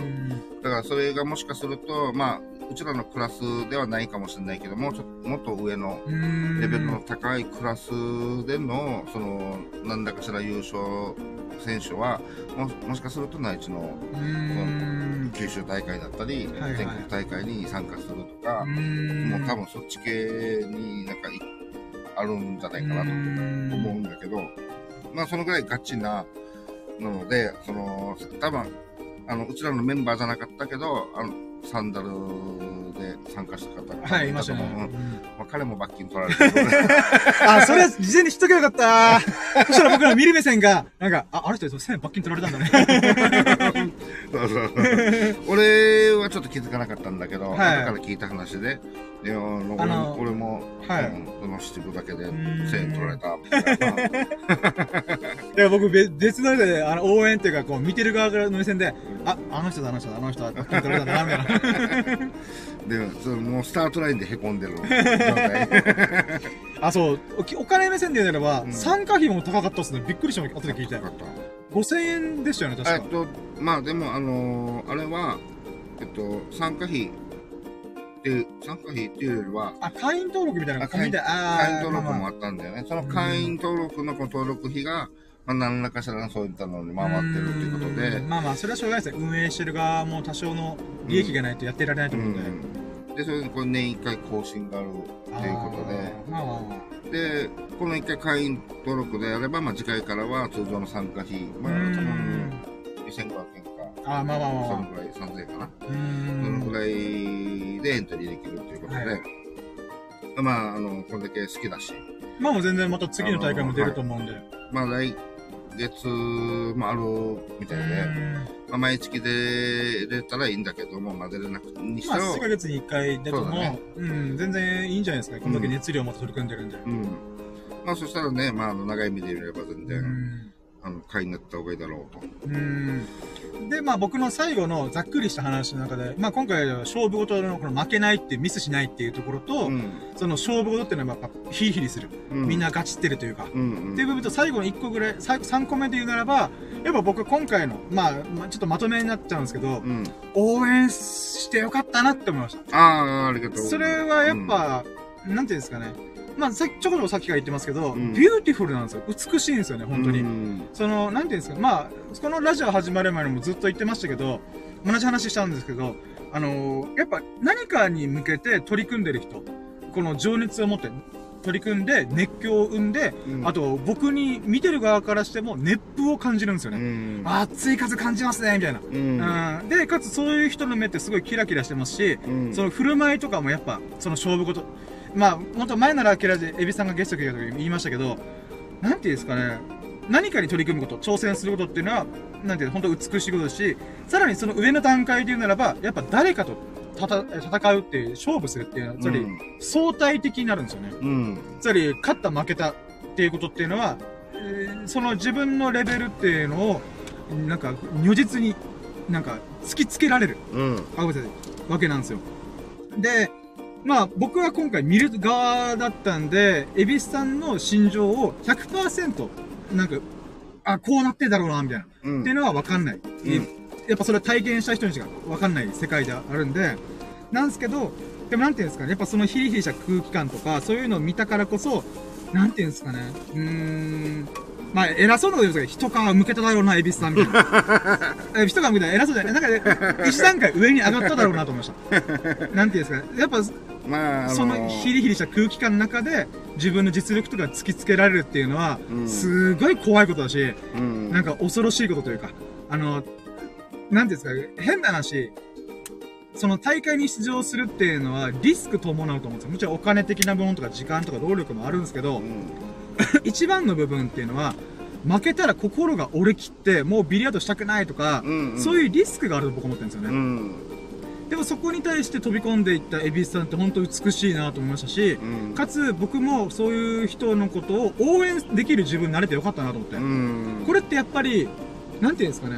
うーん、僕も今動画とか SNS とか、うん自分自身がこう何者かになりたいっていうつもりで、いろいろブログやってラジオやったりとか、動画作ったりとか、あれこれやって、でもまだ2年ぐらい続けて成果全く出てない。うんだけども、やっぱ、自分のやってることっていうのは、なんていうんですかね、うーん、まあ、自画自賛になっちゃいますけど、ビューティフルだなって自分自身思いますし、うん。その熱量、熱量を込めてやってるからこそ、恵比寿さんがどれだけ情熱を持って取り組んでるかとか、うん。あの、熱狂してるかとか、うん。えー熱風を感じれるかっていうのは、僕もそういうことをやってるからこそ、なんていうんですか、感じられるようになったんだなうと思って。ん。で、かつ、そういう頑張ってる人とかを応援できてるんだな、俺、みたいな。うんまあ本当ビビたるもんだとは思うんですけど、まあまあまあまあでも本当、なんていうんですか、えー逆の立場で僕がそれされたらめっちゃ嬉しいだろうなと思って。うんあの、まあ、逆もしかり自分もねその例えば深夜がまああのまあなんていうの自分でね一生懸命やると言っててもさ、そのまあこのすごいわーって楽しいってうんあのよかったって思う日もあればはいはい。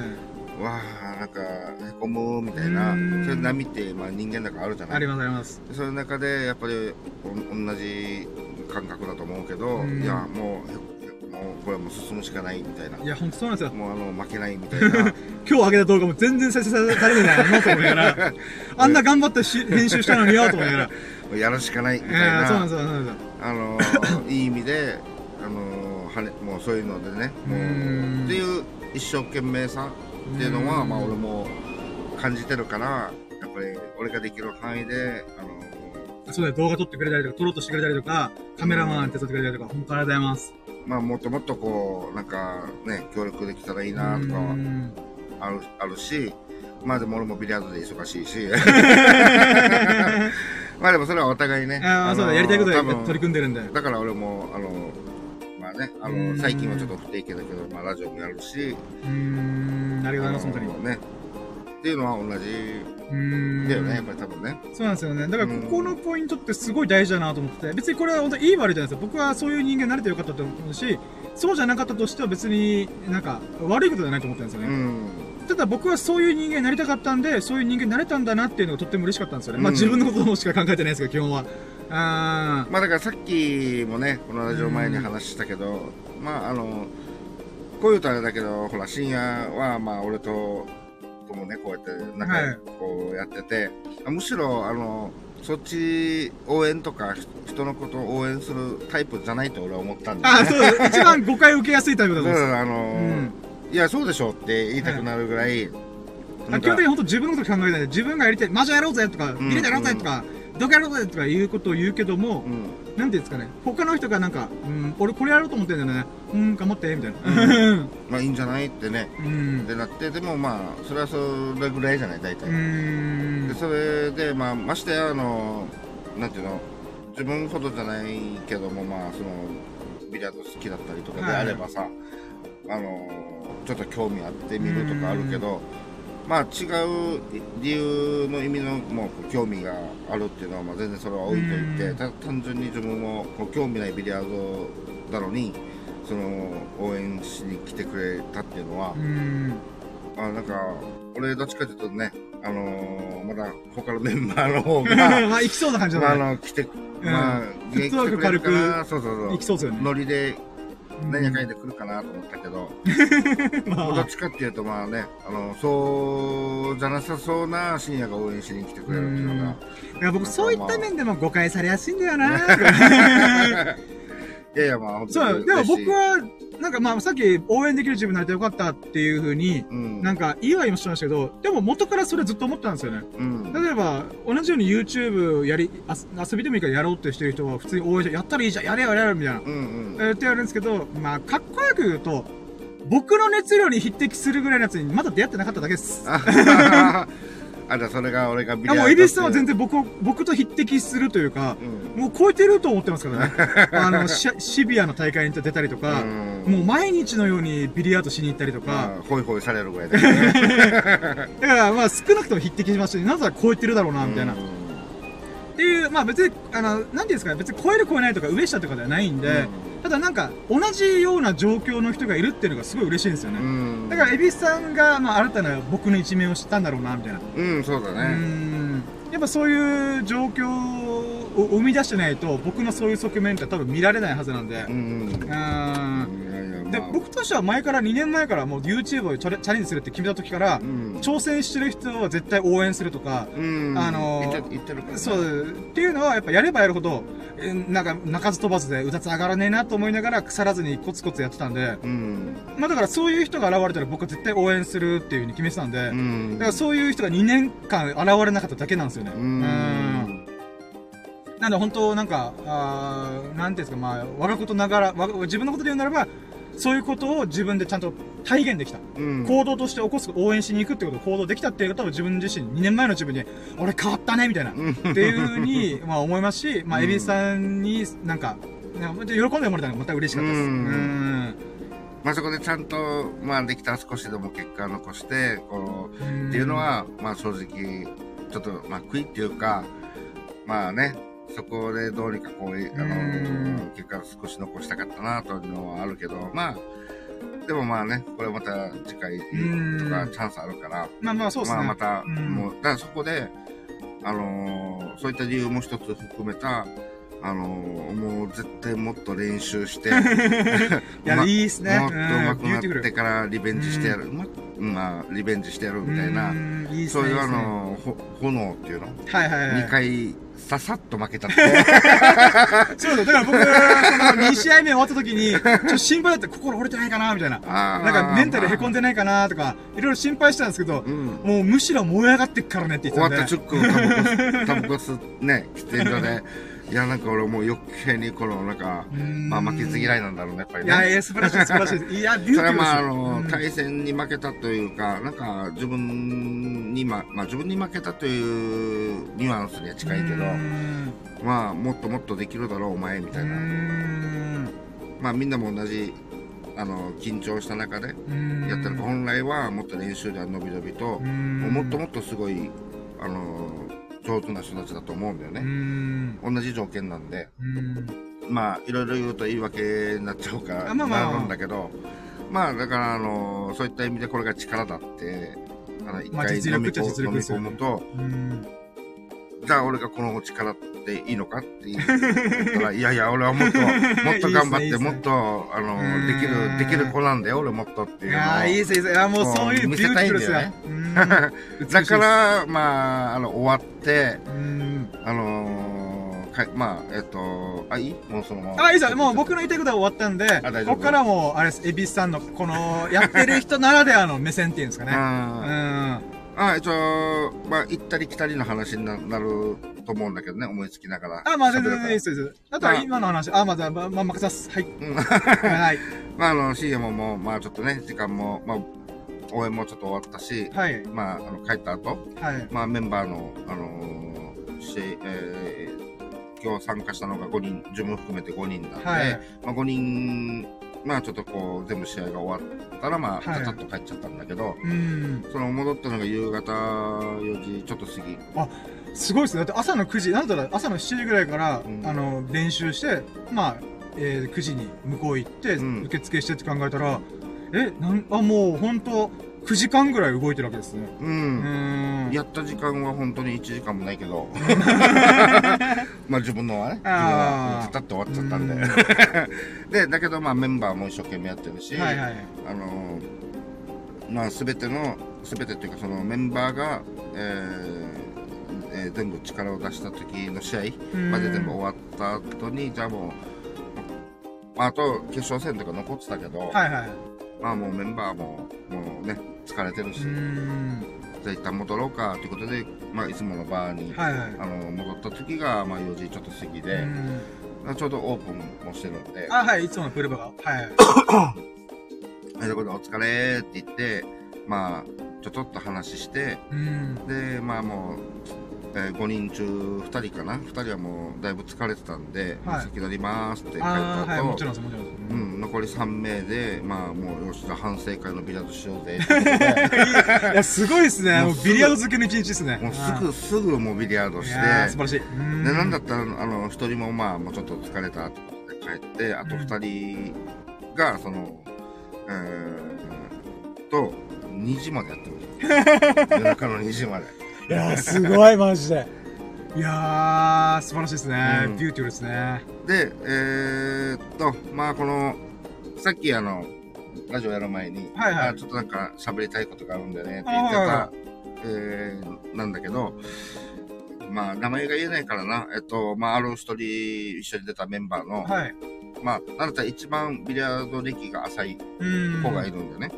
で、えっと、まあ、あの、喫煙あー、はいはい。で一緒った彼。はいえー彼は、えっと、そのい日曜日1日だけで、1、2、3、4、5回、マス割りされた彼なの。えー、あ、え、そんなに、えっと、1日でっていうことでね。あ、あー、大会以外でもってことですか？そうそうそうあー、はいはいはいで。それで、まず、えっと、一発目のマス割りをされた、まあ、下側は、まず早朝の7時はいはいはい。に、7時半ぐらいに来て、はい。で、軽く練習しようって言ったさなか、俺がマス割りしたわけ。あの、エビス大会直、直前にマッサリ出すっていう。そうそうそう。そこでもう燃え尽きたったのかわかんないけど ん、まあでも幸先いいぜとか言って、まああの、要はだからコンディションは良かったってことだよう。ん。あの、俺としてはうね。ん。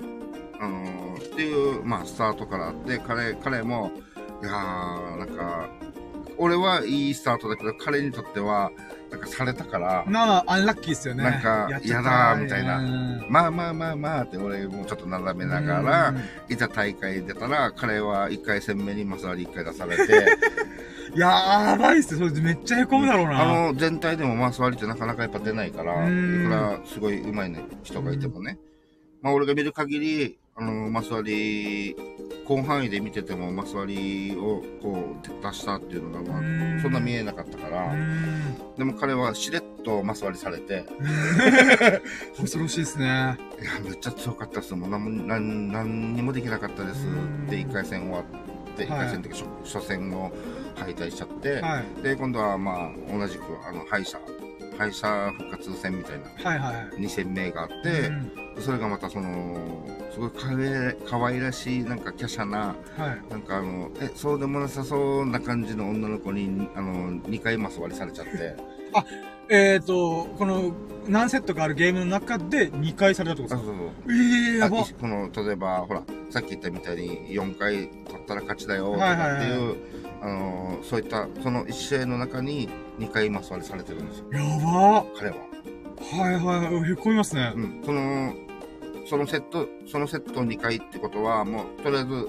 それはもうなんていうのワンチャンもそうですね。打てないですからね。そうもうあうんの相手がミスらないんで、ん。自分のあの一発逆転のそのチャンスすらもらえないってことだからあれも手も足も出ないってことなの本当にねねそうなんですよね。もう本当にもう手も足も出させない。うん。まうんあ、あれを全セットマス割りってなってくると、本当に一月もしないで負けちゃうってことに、まあ、なりかねないぐらいな、うんまあ、そのぐらいの力を持ってる人と対戦だったし、うんで、なんて言うんだろう。普段だったら、あ、いいもの見れたってなるはずなんで、うんやっぱ上手な人がマス割りすうるんのを、その、目の前で見れるっていうのはなかなかないから、それはラッキーってなるんだけど、やっぱり大会で出せるとへこむらしくて。うんいや、まあ、そりゃそうっすよね。いいもの見れたなんて言えないよね、大会なんだから、うん自分が勝たないといけないんで。うんということで、その、まあ、言ってみれば朝から、えっと、自分と、いまあ、その、一試合目の一試合目と2試合目と合計4回、うんその、あの、喫煙所で一緒はい。に話してるときは、あ今日で4回されてるんだようね。で、行って、あの終わって、なんやかんして、まあ、いつものバーに戻って、じゃあまた反省のビリヤード練習しようぜって言ったら、俺が、実は、おお。2連マスしました。マジっすか？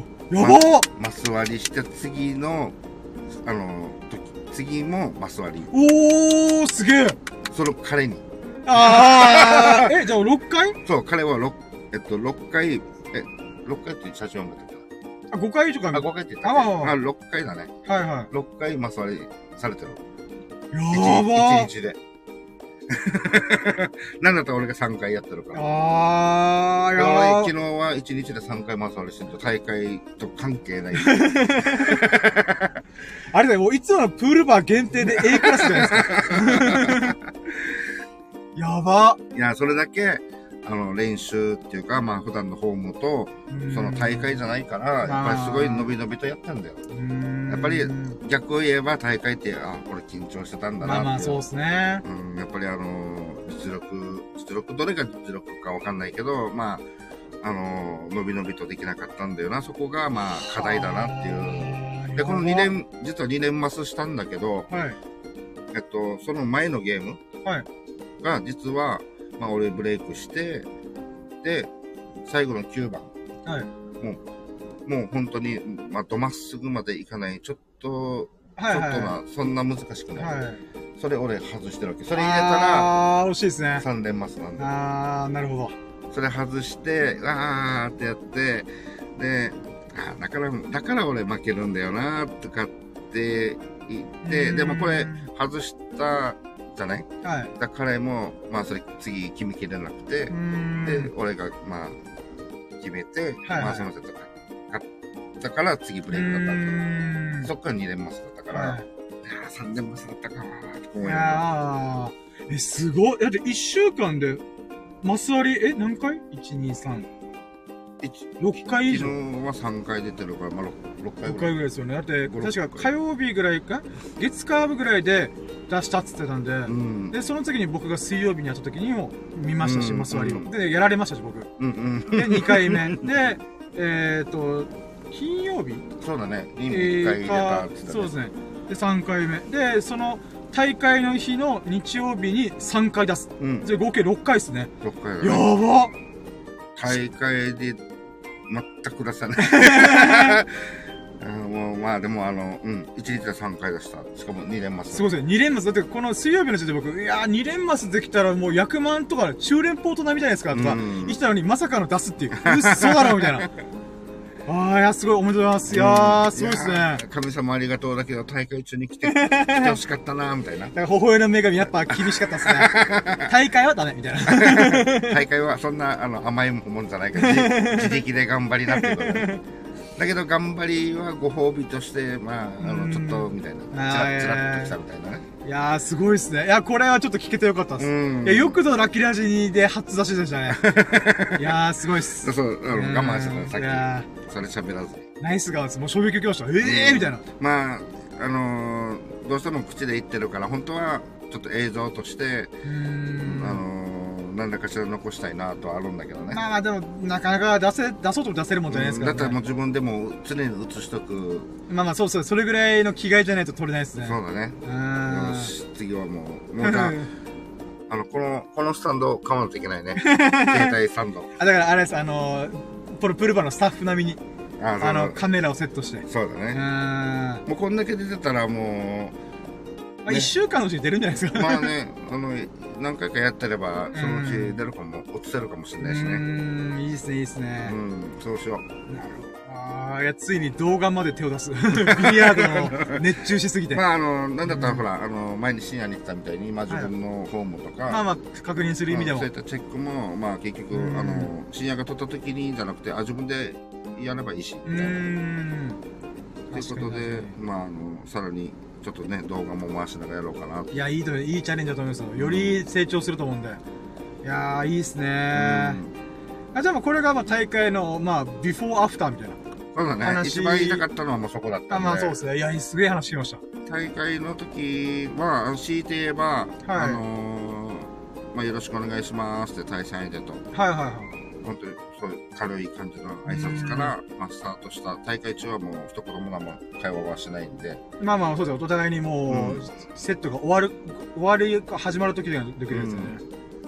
で、あのーあ、そうだ、強いて言えば、えー大会前に直前で、まあ、こっちで練習朝、早朝はい、してる時に、プールバーで。うん。まあ、あのなんだろう、その、普段そういったのは意識せずにやってるから、ゲームって。はい。ただ大会の時って、あの、これってどうすればいいですか？みたいな。まあ、ちょっと言うと、ルール上、えっと、3ファールっていうのをすると、そのセットはもう、途中でももう負けなんだよね。スリーファード？3ファール。あ、ファール、ファール、フあァールを3連続やっちゃうと、えっと、そのセットはもう負けなんだよその試合ではなくて。て。はいはいはい。うん。で、あのーその3ファールっていうのは、例えば、まあ、俺がよくやるブレイクでパーンって勢いよくついたら、手玉が外に場外に、はいはいはあのー飛び出したみたいな。い。はいまあ、これもファールだし、はい。まあ、普通に白玉があのポケットに入っちゃうと、はい、フまあ、ァファールなどし、で、まあ、9ボールなんで、最小番号に最低でも当てないといけないってはいはいはいいうルールがあるんで、それに当てきれなくてもファール。まあ、このいずれにしろ、このどっちかのファールを3連続されすると、はいはい。もうそのセットは負けっていうと。お負けになるー、はいはい。で、細かい話は、自分で申告しないといけないのかなっていうことで。だから、あの、例えば、まあ、1回のファールは別に、まあ、ファールしちゃったなって言って、で、相手の番だよね。はい。で、相手もなんやかんやしてミスって、まあ自分の番。はい。で、そこでミス、またファール。はい。だったら、あ、自分が2ファールしてますってことは言うの？ったら言わなくていいと。おー、はい。で、相手が2ファールですねっていう風に指摘っていうか、まあその確認の意味で、あおの、ー。相手が2ファールですよ、2ファールですねっていうことを一応言うんだよ、改めて相手が。はい、あー、なるほどなるほでど。逆に言えば自分も相手が2ファール連続した場合は、あ、2ファールですねっていうことは言った方がいいですかっていうことで、あ、言った方がいいねと。なるほど。なんだったら3ファールを告あの宣告されなければ、しれっとやってもいいんだよ。あー、なるほどなるほど。相手が気づかなくて。ああー、はいはい。あ、なるほどと。うーん。そういったこう確認もしつつ、はい。あと、そうだね、あの、まあ、なんていうんだろう、大会の大きさとか、その、具合になってくると、はい。まあ、ここで言うと、あの、ヒーラーって言うんだけど、まあ、あの、ゴキブリっていうんだけど、はいはいはい。その、あ、大体は、あの、まあ、見ると、あ、ここ狙ってるんだろうな、とか、はいはい。あの、わかるんだけど、はい。それがまあ、ちょっとガガって、こう、ちょっと外れて、はい。まあ、違うポケットに入ったとか、っ。ていうのは、ナインボールのルール上は全然ありなんだけど、はい。えっと、それに対してあの、あすいませんっていう、はなんか謝り。い。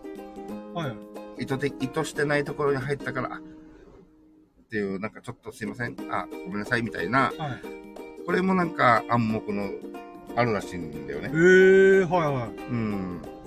で、あとは、その、なんだろう。まあ、普通は目の前の、まあ、最小番号1番だったら1番を、まあ、狙ってポケットに入れるってあるんだけど、例えば9番。はい。まあ、最終的に9番を入れたら、もうビリヤードって、そそのセットは勝ちだね。はい。で、それを途中で入れてもいいわけだよね。はいはいはい。で、それを狙うときは、9、5、9行きます、みたいな。宣告するんですね。うん。っていうのも大会の中ではあるよと。えー。ただ今回の大会にあるのかないかがちょっと曖昧だったんで、それを1回戦の、あのー初めましての対戦相手に、まあはいあのー格上の SB の方だったんで、あーはいあのそうたまたまその状況になったわけ。はいはいはい。あ、これないん狙ってもいいなと。うーん。途中でね。はいはい。で、これってあのーああの、まあね、あの対戦相手の、その、何々さんって言うんだけど、その方に、あの、これって、で、上は上、あの、ナインボール狙いますって宣告で告知ってした方がいいんですかってう言ったら、ーん。あ、全然そんな必要ないですよって。おもうー。勝手にバンって入れちゃってくださいみたいな。はいはいはあわかりましたって言って、思いっきり外す。い。まあまあまあ。あてへ、てへ、みたいな。なんちゃって、みたいな。まあでもあの、こういう細かいなんかあのが、大会大会によって、まあ俺も事前にそういったあの、まあルールブックとかそんなあのね、見てないんで、はいはい。あ、でもそういったのがあるんだ。うーん、それ興味深いですね。うん。すごいあの、もっともっと上の、すごいかしこまった大きな大会とかだったらなんかあるらしくて。まあまだ県内の、まあ言ってみれば、大きい大会だけど、まあ全国規模で言ったらまだうーん。地域の大会だから、はいあ、はい。全然そんな大丈夫ですよって対戦。まあその方、あの、もう、結構何回かもこの大会に参加してる方だったんで、なるほどなるほど。まあそれを確認しながら、まあ、はいあそうなんだって言って、だからもう、あの、なんていうの、神経的にはいろんなことを、ちょ。っとまあこう、普段より、はい。すごいいろんなところに神経注いでるんだよね。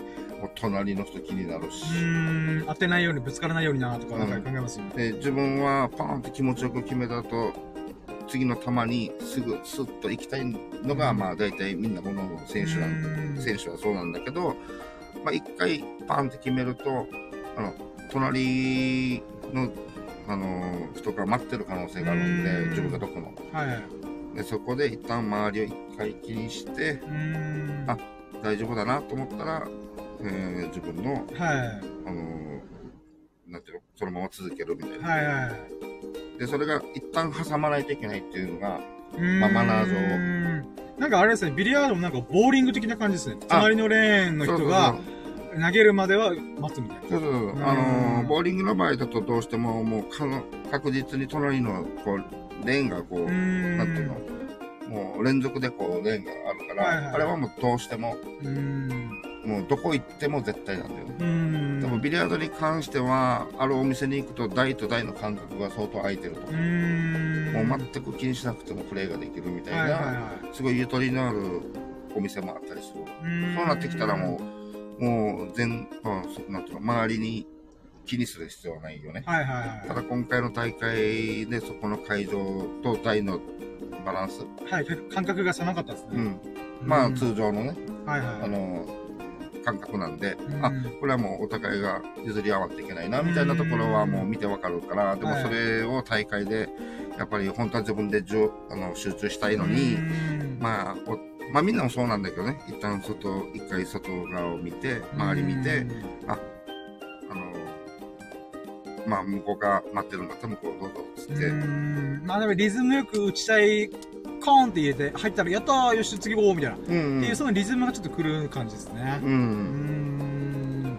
まあむしろあの、そこは、が来る、まあそうだね、打ちたいんだけども、あの、全然、全然関係ないけど、あの、周りばっかり気にしちゃうみたいうん、な。まあまあの、失礼がないようにとかね。うんで、またあの、今回はあの、いつものバーの、はい。えっと、ちゃんと名前を、あ、所属を書きましたね。うん、所属がやっぱりどうしてもね、うん必要なんで、そこの、まあ、あの、恥のないようにっていうことで出てるから、まあまあ、そうっすよね。マナー悪かったら、何あの店みそたいな。うそうそうそう、店っていうことがね、うん。ちょっと指摘されたりするから、うん。なんだだから、あの、まあ、要は、あの、七分だけのあの罰金取られてた もう、あの、怪我しやがってみたいうん。な、じゃないけど、まあ、あの、あららっていう感じでね。だかあらそういうのもあるから、もう粗相のないようにみたいな。だから、あの、初めての大会っていうのにはいろんなのがつきまって、うん。まあ、これも言い訳だけどね。あ でもそれで言うなら、あれ、その、服装とかのマナー違反で1000円罰金っていうので、うん。まあ、サンダルアウトとか、七分丈とかアウトみたいな、うんっていうならば、僕が見かけた人、そういえば、うん七分か、七分だけで、うんえー、サンダルでした。だから、ね、よく考えたら、あれ、あの人2000円罰金買ってんじゃんみたいそうな。そうだね。サンダルだけ、サンダルだけと僕今思ってたんですけど、あれ？そういえば、この、長ズボンじゃない時点でもう罰金食らうんだったら、うん。あ、あの人両方アウトじゃんみたいな。でもその人めっちゃうまかったんですよ。ああ、ええ旗から見しても、しかも奥さんかな？彼女さんかわかんないですけど、うん。応援してる人もいたんで、うん。あれ結構ガチ勢の人なのかな？みたいな。うん。で、なんかもう、できるビジネスマンの私服みたいな、うん、髪型であり、服、振る舞いなんですけど、うん。でも、今振り返ってみたら、あんななんかかっこよさそうなファッションとか、うん。やサンダルとかも決まってるんですけど、んあ、この人罰金2000円払ったんだな、みたいな。そうだね。あのあー、なるほど、なるほど。うんなるほど普通のあのハウストーナメントだったら OK だと思うけど、まあまあ、そうですね。まあ、昨日のものに関してはね。うん、のなるほど。だから自分はあの2回戦目のはい。あの女性の方とやった時は、はいはいはい。あのマスクはあの、まあ、今のご時世なんであの、まあ、ちゃんとつけてね、みたな。はいい、つけたままでプレイしていただけますかっていう指摘があったんで、あそれも嫌だなと思って でももうなんかもうもんもんするし、うーん。まあ、みんなも同じ条件でやってるからもうこれもしょうがないんだけど。だからその普段やってないっていうもものだったりするから、うーん。あまああのそういったものでも練習しとかんとなとか思いながら、まあまあそうですね。大会に近い環境、状況でやるっていうのも大事かもしれないですね。うん、あとあのー夜中に来た時に本当に誰もお客さんがいなかったらはい。あのーまあ今日の、あのー深夜で出勤してた彼はいはいはい。も、まあ、一緒に大会出た彼なんで、あのもし誰もいなかったらあの薄暗くしてやろうぜみたいなああ、なるほど。あの、会場の雰囲気と近い状態にする。ううんん。むしろもっと暗くしてやろうぜ、みたいな。で、深けた、深ければ、えー次回出た時は、あ、まだ全然見えるじゃん、みたいうな。ん、なるほど。まあ、あの、試しにやってみようぜ、みたいな、うん。そういった話もして、あ、いいっすね。うーんなるほどです。なんだ大会の前日とか、それ朝練とかうん。のタイミングだけでも、この明かりを落としていくっあていうの大事かもしれない。つまり、うんリハーサルとかも直前の練習だったらお客さんもいないわけじゃないですか。確実に。。うん。そのタイミングでもう、ちょっと暗めに設定しておくみたいな。うん。っていうのはいいかもしれないですね。そうだね。のあのー、そうだね。そこをちょっとまた、あの、お願いして、うんん。で、それだけじゃ足りないんで、まあ、だからその、そうですね合間でちょ。っと深夜の、さすがにマスターには言えないけど、まあ彼にちょちょっとだけ、あうの、ん。サンセットマッチの間だけ黒暗くしないみうたいな。ん。まあ、あーまあ彼も、あ、いいいいんじゃないですかみたいうな。ん。そんだけまあ、ガチっていうか。情熱がほとばしってますね。うん。まあ、なんだったら早くコンタクト準備しれよって感じなんだけど、うーん。まあでもあの、まあいろんなこと、まあこういうのも経験しながら、うーん。うん。なんですかこういうのって今、ゴム、ゴム、輪輪ゴムを触ったんですか？あ、いや、もうたまたま。ああ、今、今なんかこういうのを経験しながらっていうのが、なんかこの、髪を結ぶ輪ゴムを触ってたんで、え、何ビリヤードでそういうのを気にすんのね。いやいや、たまたま。ああ、ごめんなさい、そうなの、あれですね。位置が悪くて、ちょっと直しながら、セリフがそれだったあ。びっくりしました。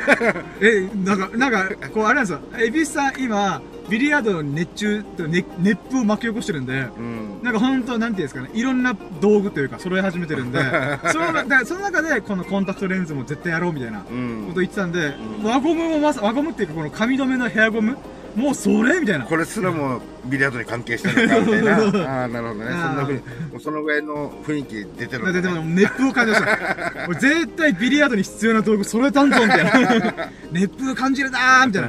まあこれもね、置いてみれば、まあ関係なくないからね、これがプチって切れたらもう俺全然ビリヤードできなくなる髪が鬱陶しいなーみたいな。てかもう下ろしてる姿見たことないでしょ。あ、もうそうそうそ、そうう。だからもう全然外で絶対、まあ髪長いんで、あのー縛ってるんですけど、それがもうささーってなったらもう もうビリヤードどころじゃなくなるからもうこれもある意味大事な大事なやつ。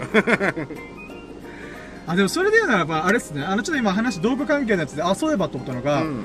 あの、大会で、うん。裸でビリヤード球持ってるやついませんでした？ああだよね。なので、エビさんがもともとこのビリヤードの球、マイ球を入れるうん。ケースを持ってなかったんですよね。うんただ大会の約2、3週間前にうん。購入するって決めて、うん。で、まあ1週間後に届いて、うん。やったーみたいな、ん。っていうのを僕その時に、まあ立ち会っていないですけど、うん。まあ見せてもらったんですよね。うんうん。そういった意味では、うん。よかったなー、エビスさんと思って。か届いてよかったー いや まあだからその、の俺これなんかなんていうのかなあのなんか、は、なんだろう、あの、釣り吉探偵みたいな感じで、だけどプロプロゴルファー猿みたいな。あ、あそうそうそうそう、裸で自分の道具を持ってくるみたいな。しかもこの一本で 俺はこれでやってるぜみたいな。な。あんなんで乗り込むもううまかったらいいかもしれないけど。まあまあ、そうそうそうそうそう。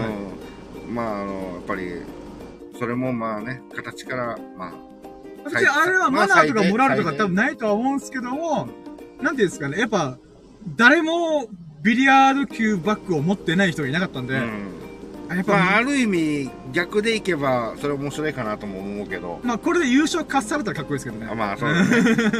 本当にさらってきてさらって優勝していくみたいな感覚だもんねいやーもうすぐ逆だったらもう逆っていうかまあ今の結果で俺あの裸で9だけ持っていったらはい。多分このいつものお店の名を汚すぐらいな ことになりかねないから、まあ最低限のやっぱ道具はもうちゃんと準備していかないまあなんだったらあのいいですよ、あの借りて、貸せ、貸せ、貸し、貸せ、はいはい。マイキューのバッグを貸してもいいよ、みたいな。そうそう、あの、うんマスターが言ってくれたから、はまああの、買わなくても一応は、まあ、ケースでは持ってうん行ってたはずだけど、まあ、どうせだったらっていうことで、うん。まあその方が自分のモチベーションも高くなるしまあまあ、そうですね。う。うんんしたらね、もうものすごいいい球ばっかりが、あいい球ケースばっかりがあるから、あ、すげえと思って、うん。さあもうこれ7、8万するだろうな、みたいな。うん。みんなもうガチってましたね、もう。ええそれでこんな球高高い、おそらくあの、まあ7、8万ぐらいすると思うよって言ってたんで、あの、メンバーがね、はい。球休憩高いの？っつって、うん。それで、あ、そうでもなかったらお笑いもんだよねって言って、めっちゃうまかった。その、級の、休憩、はい高い休憩室の持ち主、はいめっちゃうまかった。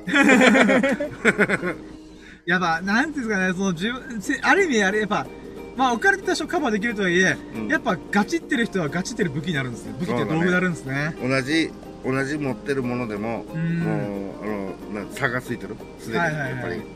あの、級もそうだもん。まあやっぱ十何万クラスも、ざらに。あ、そうだったんですね。うん僕はやっぱ素人なんで分かんなかったんですけど、うん分かる人はもう、あ、やばみたいな。うん、もう、原付買えじゃん、iPhone 買えんじゃんって金額の Q を使ってるんですね。そうだね、もう俺がし、俺がまだ俺でもそんな知識ない方なんだけど、うんまあ俺そんな俺が見てもさらってわかるように、はいはい。ああ、もうすごいな、みんな、みたいな。はあ、やっぱそうなんですね。うんまあ確かになんか、普通のプレイ級、ブレイクショット級、あとジャンプ級、ジャンプショットを打つためだけのうん級を持ってる人、まあ実際そのジャンプジャンプショットをしてるのも見たんで、うんうんうん。あ、持ち替えてると思って。うん。うーん、3本の球をこう、使い分けながらやってんだなみたいな。おそらく、おそらくだけど、はい。持ってない人は、多分俺ともう一人と、あぐらいじゃないからみんな持ってると思う。あー、うんすごいですね。まあそのぐらい、っていうか今回の大会、一応全体的に45名あ、そんな多かったんですね。エントリーしてて、はいはいはい。で、まあ、全部はちゃんと見たわけじゃないけど、はいおおよそで、あの、いろんな人から話聞けば、はい。まあ、一番多かったのが、えっと、まあ、B、B だよね。はいはい、B クラス。はい。その次が SB で、はいはいはい。C がとっても少ないんだよ。あ、じゃあ結構激しいトーナメントだったんですね。あれなんでその形になってるかって、はい。まあ、B と SB が、やっぱりどうしても、あの、なんだろう、上手っていうか、はい。なので、やっぱ、まあ勝つじゃない？はい。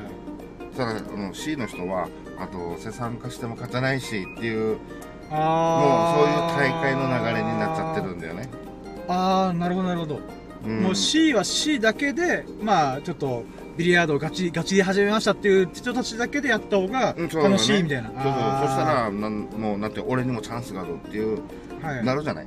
はいはで、実際 B と C とだったら全然折り合いつくんだけど、いはい。はい。B っていうのは、まあ自分もそうなんだけど、はい。あの、普通にまあ、あの、ホームのバーでやってても、はいあの、なんていうんだろう、もう全然負けるんだよ。B っていうのは C にも。ああ、なるほどなるほど。はい。ううん。そんだけ、やっぱり、そんだけの技術っていうか。だけど SB は限りなく A に近い。もしくは、実際は A なんだよ。はいはい。なんだけど、SB としての、えーこういった大会の大会で、はい。まだタイトルを持ってない。うーん、優勝したことがないと。優勝したことがない。ん。その上、そのさらに自分より強い人がいる。状況。なので、本当実際は A ぐらいあるんだけど、はい。タイトルを持ってないからう、ん。A に上がれ、上がれない。あというあ。ことで、だからそのマス、2連マスありする人とかも、はいはいはい。実実際は A 以上あるんでね。ん。でも大会を緊張したり、はい。その、まあ、そういったことも重なってなかなかタイトルが、結果が残せてないんだよねっていうことで、そういった人たちが固まってくるので、C なんて全然その、へえ、面白い。ちょっとチャンス、まああの、セット数とかも、はい。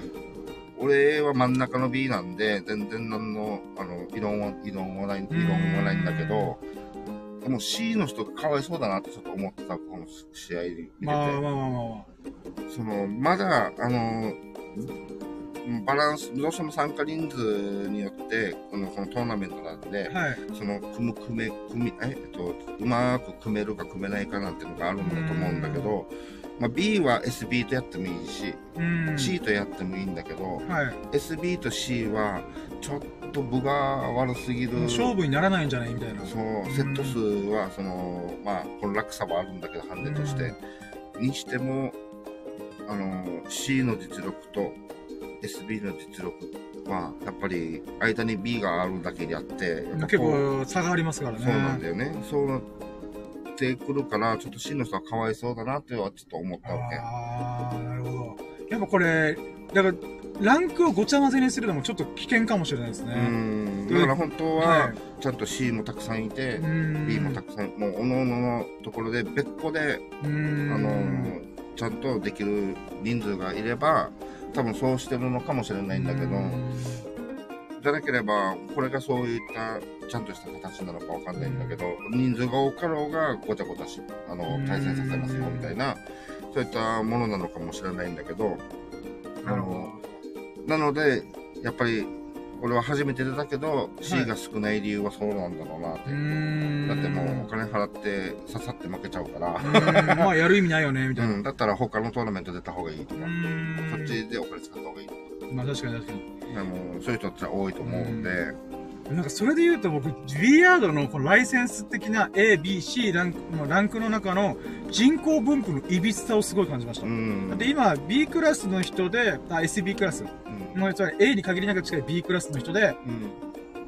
タイトルホルダーとか、まあ優勝しないと A になれない、もしくはならない。うんな自分でなりたくないっていうふうに思ってたとしたら、うん。その枠って超狭いじゃないですか。うん。だからもう注射器みたいなうん。人口分布度なんですよね。うん。ただ C、まあ多少 C はまあ、ちょっとビリヤードガチガチに始めたっていう人の人口も含めたとしても、うん。すごい歪な人口分布だと思うんですようね。ん。で綺麗なピラミッドになってないみたいな。うん。うん。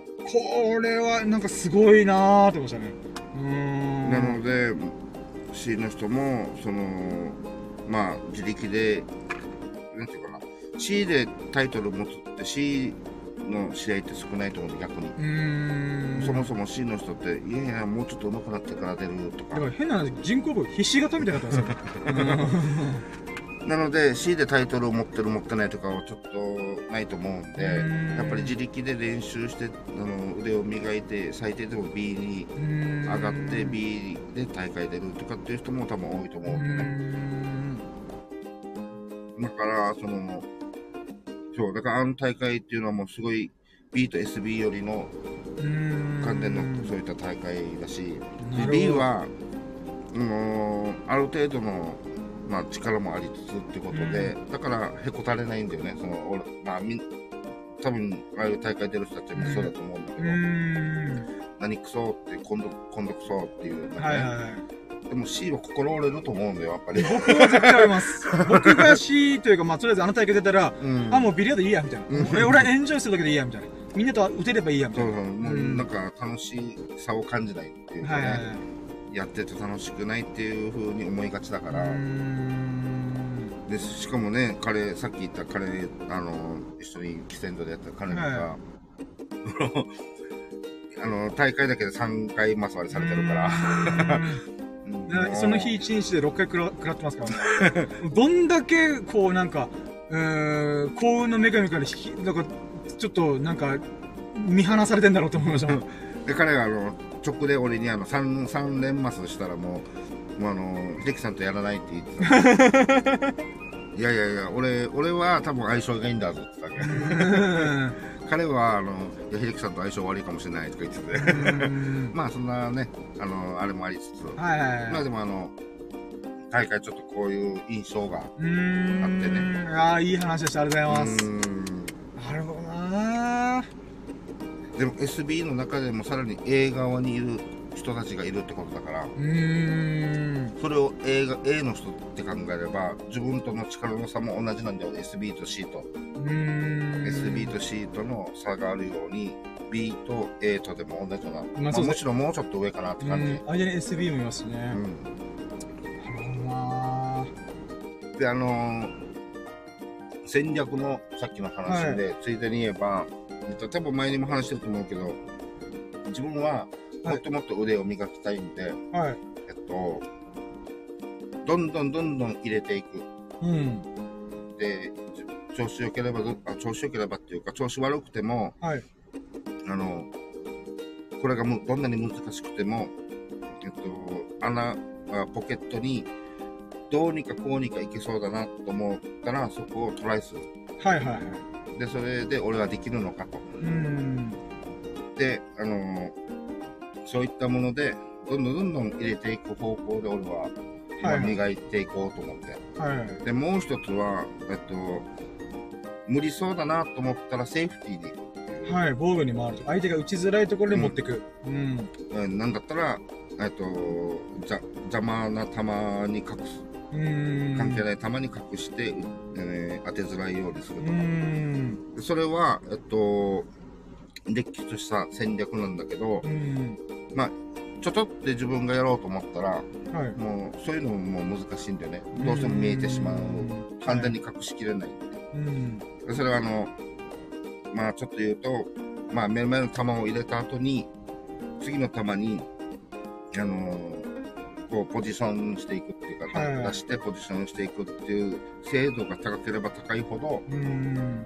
あの、セーフティーもかなりのレベルの高いセーフティーができるんで、もう、その球の動きを把握してるからう。ん。自分はその球の動きをまだちょっと半分ぐらいしか把握できてないから、次のポジションにも、この、なんていうのかな、アバウトっていうか、はいはい。ブレがあるんですね。そうだね、あの、うんここって思ってても、ああ、強い強い強い強いとか、弱い弱い弱いとか、なんだったら方向が違うみたいな、はい。わーみたいな。うんで、結果論で、あの、本当はここだったけど、あ、ここ行ったか。じゃあ次、じゃあもうしょうがないか。これ、ん本来はここのポケット狙うつもりだったけど、変更して、あ、このポケット狙おうみたいな。んそういったのが効いてくるから、まあ、トントントントンって続いたりする時があるんだけど、はい。だだけど、その A クラス、まあ、SB クラス、A クラス、マス割りがどんどん出せる人たちは、もうそれが限定してちゃんと自分の、こう、あの思った通りに、はいはい。ほぼほぼ持ってこれる。で、そのぐらいの技術があるってことは、セーフティーも、えげつないセーフティーしてくる。あーそれを C クラスとかされると、うん。B クラスよりはやっぱりちょっと、まだ把握してないから、うんもう当てるのなんて本当にもう、だからうん、さっきで言うと、もうちょっと言うと、自分がファールします。はい。で、相手がフリーボール。はい。でも、フリーボールだと、このボール、あの、目の前にトンって置いて、パパンって入れられる状況だとして。はい。だけど、これを入れても、次の球が、なんかど、どっちにしても穴がない。穴がないとか、うん狙うのが相当難しい。うん。そうすると、この人は、目の前の球をフリーボールで入れ、ちゃんと入れるようにしても、はい。次の球はただ崩すしかできない。うん。崩した状態で相手にパスしたら入れやすくなる。はいはいはい。だなんだったらこの、崩れ、あの、トラブってる状態もある意味セーフティーの一つになる。うん。このトラブルを自分が割るんじゃなくて相手に割らす。うん。そしたら自分がチャンスが回ってくるっていうのが見えるんだよね。はいはい。トラブったところが一箇所の、誰が割るか。うん。だから、入れたつい、入れるついでに、入れたついでに白い球で割る。うん。みたいな高等技術も高いレベルの人はできるんだよね。で。それが置いといて、目の前の球は入れられるけど、これで当てきれないとか、うん。えー、後々これがトラブルだから、じゃあ、フリーボールで、ポンって当てて、セーフティーしに行くっていう技があるわけ。だからこれ3連、3連ファールをされそうになったわけ。えーっと、言ってみれば、自分が、えっと、何かしらファールしました。で、はいはいはい。相手がフリーボール。考えた末に、先々で自分がこれを全部取り切れる自信がないか、まうんあ、あっちがトラブってるから、じゃあ今でセーフティーに行こううん。と。トンと置いて、ポンってやって、スーってやって、難しい球残されて、で、俺はこれを当てきれなくて、はいはいはい。あ、ツーファール。はいはいはい。で相手はフリーボールで、さらにまたセーフティーに行く。おー、なるほで、これで3連ファールした時点で、ど。はい、セットがこのセットは、彼は楽々で勝つと。んなるほど。これも戦略の一つだけ。はあ。でも俺は、まだそのレベルに達してないのと、うん、あの、なんていうの、達してないからこそ、あの、ムカつくんだよね。やりやがったなみたいな。ままあでもこれは、多分、ルールの一つだから、まあまあまあ、そうですねこ。れも技術の一つとして。飲み込むんだけど、はいはいはい。俺は、あの、いや、どんな状況でももう、狙って入れていくぜっていう、はいはい今まだスタンスなんで、うんまあ、アマ、アマちゃん。だから、うまいかもしれないけど、勝てない人だって、今のとこああ、まあまあ、なるほど。ろ。でも俺は、あの、マスターとも話したけど、うん。まだ技術的に早いとか遅いとかではなく、はい。あの、自分は今こうやって思ってるから、これです。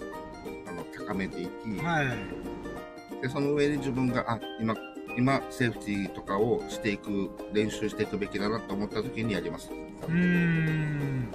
それまでは、どんどんどんどん前に進むビリヤードを。あの、していきたいし、でそうでもないのに、セーフティーばっかりやろうやろうとすると、やっぱり、若干嫌われがちになるんで。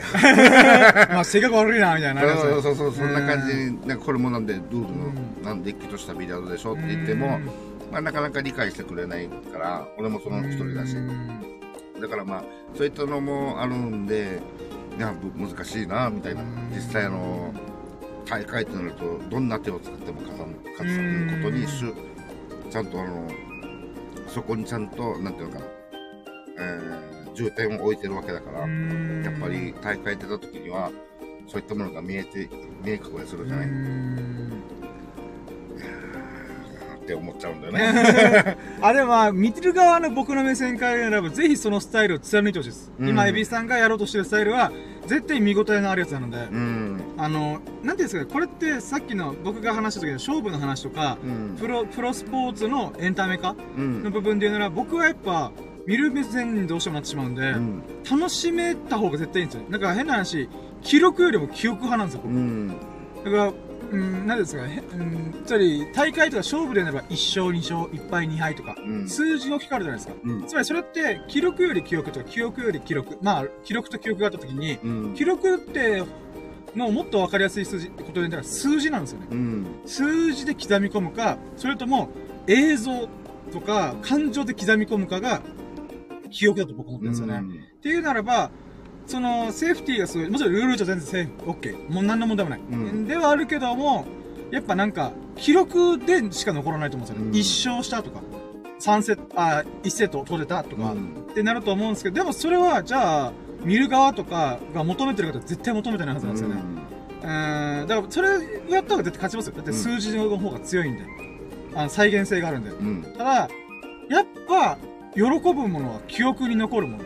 で、かつ、攻めたなとか、ここやったなみたいな。うん。もちろん僕はビリヤードとかそういうの全然、なんか素人なんで、なんですけど、でもやっぱ見てる側のスッキリ感とか、やってる側もやっぱ、イビさんが言う通りに、うん。やっぱ難しいところをカカンって入れ、入れるみたいな。うん。入れ切るっていうの方がやっぱ美しいと思うんですよね。うん。うん。それを決めたいし、それがもしうまく決まれば決められた側も、うんこれ決めてくるか、みたいな。もうそれはしょうがない。飲み込むしかないって、うんもう割り切れると思うんで。セーフティー効かないか、こいつに、みたいなう。んそっちになんか、こう、したいし。うんで、あともう一つはやっぱこの、さっき言ったみたいに、あの、レベルが違う者同士が戦うからこそ、うんおかしな感情が生まれて、うんルールはた、ルール上はセーフだろうね。うんだから同じレベルの人が戦えば、セーフティー合戦っていうのも面白い、ああ、なるほど。の見どころにもなるわけう。んなるほど。彼がセーフしてきたら、それをセーフティーで返す。みたいな。はいはいそれはまあ、俺なんかのレベルではまだまだ無理なんだけど、はいはい。まあ、レベル高いもの同士だったら、そうそうそれもまた A, A クラス、うん A、SA クラスとかなれば、はいはいはい。そういった駆け引きが出てくるのは、うんまた高いレベルであるからこそのまた見どころ、これも面白いさもあるんだけどね。だけど、まあそうでもないレベルなのに、あの、一丁前にそれが、なんかね、できるみたいな、うあん。の、そういう雰囲気、俺が出してもなんか嫌だし。だから、その、この、今一緒にやってるメンバーも、はい。若い子なんかは、やっぱり、あの、なんかこれ、むずやっぱ難しい範囲が大きいから、変な話、B クラスより C クラスの人の方が、まだちょっと、あの、ね、ビリヤード歴が浅かったり、はいまあ、言ってみれば少し、あの、技術が落ちるから、うんその入れる範囲も、まあ、ちっちゃいんだよね。うんだからこそ、あもうこれ俺入れきれないってなったら、なんかセーフティーしようとかするけど、いやいや、もう、早い早い早い早いみたいな。セーフティーの技術が高まるんだったら、入れる技術の方がもっと高まるから、うんどんどんどんどん積極的に狙った方がいいと思うよとは一応言ってるんだけど、うんまあ、その人も、俺はそう思うよ、みたいな。なんかこれ僕、この話とかも聞いてて、まあ、毎回これに近い話聞いてて、ずっと思ったのが、これって人生とかと仕事とかすっごい一緒だよなと思って。うん。つまりよく言うのが、えー日本の教育ってダメなところを是正しようっていう。うん。つまり、その、ステータスがあった時に、この子、例えば美術がすごい得意。うんだけど、その以外の5教科、数学とかう、ん。国語とか英語がすっごい苦手みたいな。うん。この、も、を、この5教科をカバーしようと思って、その五角形を大きくしようとするんですようね。ん。だから、だけど、世の中の成功してる人たちってほとんど口揃えて言うのが、いや、違う違う違う。自分の得意なことを思いっきり伸ばすんだよ。うん。で、自分足りないものは、他の人に協力を仰ぐんだよ。うん。で、みんな言うんですよ、口揃えて。だうん。から自分が絵を描くの才能があるんだったら、じゃあ、うるさいのを誰かから引っ張ってくる。プロデューサーとか引っ張ってくるみたいうな。ん。もしくは、その飛び抜けた才能に惚れ込んだ商売が上手い人と手を組むみたいな。うっん。ていうことで、それが人類の歴史なんだよっていうことをよく言うんですよ、みんな。うん。でもそれって本当だよなーって僕思うんですよね。うん。自分の何かしらの飛び抜けたもので足りないものは他から補う。で、うんそれでコミュニケーションが生まれるんですよね。お互いが持ってないものをお互い補い合うことこそが、なんかデコとボコが合うみたいなう。ん。まあ、チームみたいな感じになるしね。で、それで言うなら、なんていうんですか、まあちょっと話が大きくなっちゃったんですけど、うん。その、ビリヤードの、その、自分が何が得意かとか、うん。苦手とか、っていうのもありつつ、まあ、そのレベルの段階に応じてのテクニックの習得具合とかも全然あるとは思うんですけど、うん。でもやっぱ最初は自分がやりたいことから取り組むみたいな。まあ、もしかしたらさ、花からセーフティーが異常に上手い人とかいるかもしれないですけど、中には。ううんーん。まあ、そうだろうね。うーん。入れることに喜びよりも、なんか入れづらそうにしてる姿を見るのが実は好きみたいな。うん。まあ、それ性格どうなんだよってこと思うけども、まあでもそういう人もまたその楽しみがあると思うんで、うん。なんかその話にすごい近いなと思ったんですよね。うん。自分の得意なものとか好きなものからまず取り組むみたいな。う。うん。でも結局、レベルが上がっていくことにつれて、どっちも持たないといけないみたいな。そうだね。うんん。っていうこともあるでしょうし。うーん。ま興味深いですね。あ、なんて言うんだろうね。あの、まあ、自分のちょっとしたこだわりみたいなはい。のが、やっぱりこう、どんな状況でも、もう、ああの、ポケットにトライしていくみたいな。俺はそっちに美を感じるえ、もう全然そうと思います俺は思ってるからう、んそれ、だからまあ、後々、あの、もちろんセーフティーとか、セーフ、あの、それを回避する、まはいあ、できるだけ当てるとか。うんだから今回大会に出て、俺はジャンプ級もちょっと、あの、なんていうの、買わないとなと思って。で、ジャンプを全く、俺ジャンプさせるよりは、クッションをどうにかもう少し、あの、把握した上で、はい。あの、なんていうの、相手のセーフティーを回避するみたいな。当てる、まあ、要は当てるね。うんっていうのをやってきたから、だから今ちょっとクッション的なものはそんな悪くないんだよね。うんよっぽどだともう当てきれないんだけど、だからそのよっぽどのことをしてくるレベルはいはい。だから、はい。あ、これ、あの、今まで俺がそのクッションでどうにか当てるっていうのをさらに上のレベルで来られるから、クッション使っても絶対厳しいな、みたいな。もう自分がは描き描ききれない、あうんの、自分のレベルでは。はいはいはいなったらもう空間飛ばすしかないみたいな。二次元の世界を三次元飛び越えちゃうみたいな。うんあの、二次、二次、なんだっけ？に二次元、あの、あ平面的あ、な。あの、なんか。あー、あの、ジョジョのスタンドですね。あの、ザ・ハンド。だうん。グオンみたいな。確か二次なんとかなってるの。あ、二次村置くやつですあ、ね。二次も、はいあ、そう、うんそう、あの、そう、空間を飛ばすしかないんで。はいはいはいなので、あの、今でもあの、ジャンプ、ジャンプ級使っていいですよ、つって、あの、めっちゃ、こんな短いジャンプ級が6万もするのが、おあー。の、どうぞどうぞ、あの、使ってください的な、なんかフリー、フリージャンプ級。へすげえところでか、みたいな。はい。まあ、それで今ちょいちょい練習してんだけど。はいはいはい。いや、いいっすね、いいっすね。やっぱ、成長の段階に来たんですね。この新しく挑戦したからこそ。そうだ、この大会出たからこそ、あうんの、これの大事さも、まあ痛感したっていうか、そうですね。まあ、僕取ってつけてはい。やったところでできないから、うんあ普段からちょっと練習しとかんといけんなと思って、あの、それは全くしてなかしてなかったから、あの、まあ、今回の大会でまたそれを思ったし、うん、いいっすね。いい成長ですね。やっぱ挑戦するからこその。今僕は自分の動画に置き換えてました。今日ミスった動画、ミスったというか、ポシャあの、再生されなかった動画、うん、まあ自分の中で挑戦したんで、でもそれはやっぱ今まで撮ってきた動画の中で、いやちょっとなんか、これ撮りまくってるし、自分が飽きてんな、みたいな。うん。新しいことチャレンジしよう、みたいな。うんまあほんと規模ちっちゃいですけど、まあまあまあまあ。まあでも、エビスさんもエビスさんってこう、新、そのなんていうんですかまあね、変化だね。新しい挑戦からの変化。う。うんん。やっぱ上のレベルの話でそういうことを巻き起こしていくんだな、みたいな。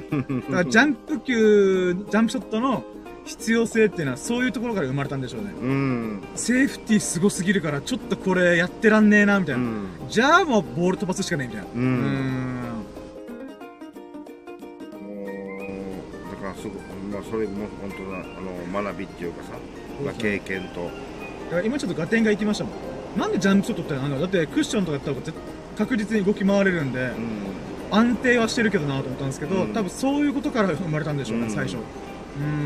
高いレベルになると、ジャンプショットは当てるんじゃなくて、それで入れるだからね。そうで僕も入れるイメージがあったんですけど、うんでもやっぱ難しすぎるじゃないですか。難しい。リスクが高すぎると思ったんですけど、でも当てるっていう部分だけで言うならば、うん。全然なんか、あの、ラ難易度というか、こうリスクが下がるんで。うん。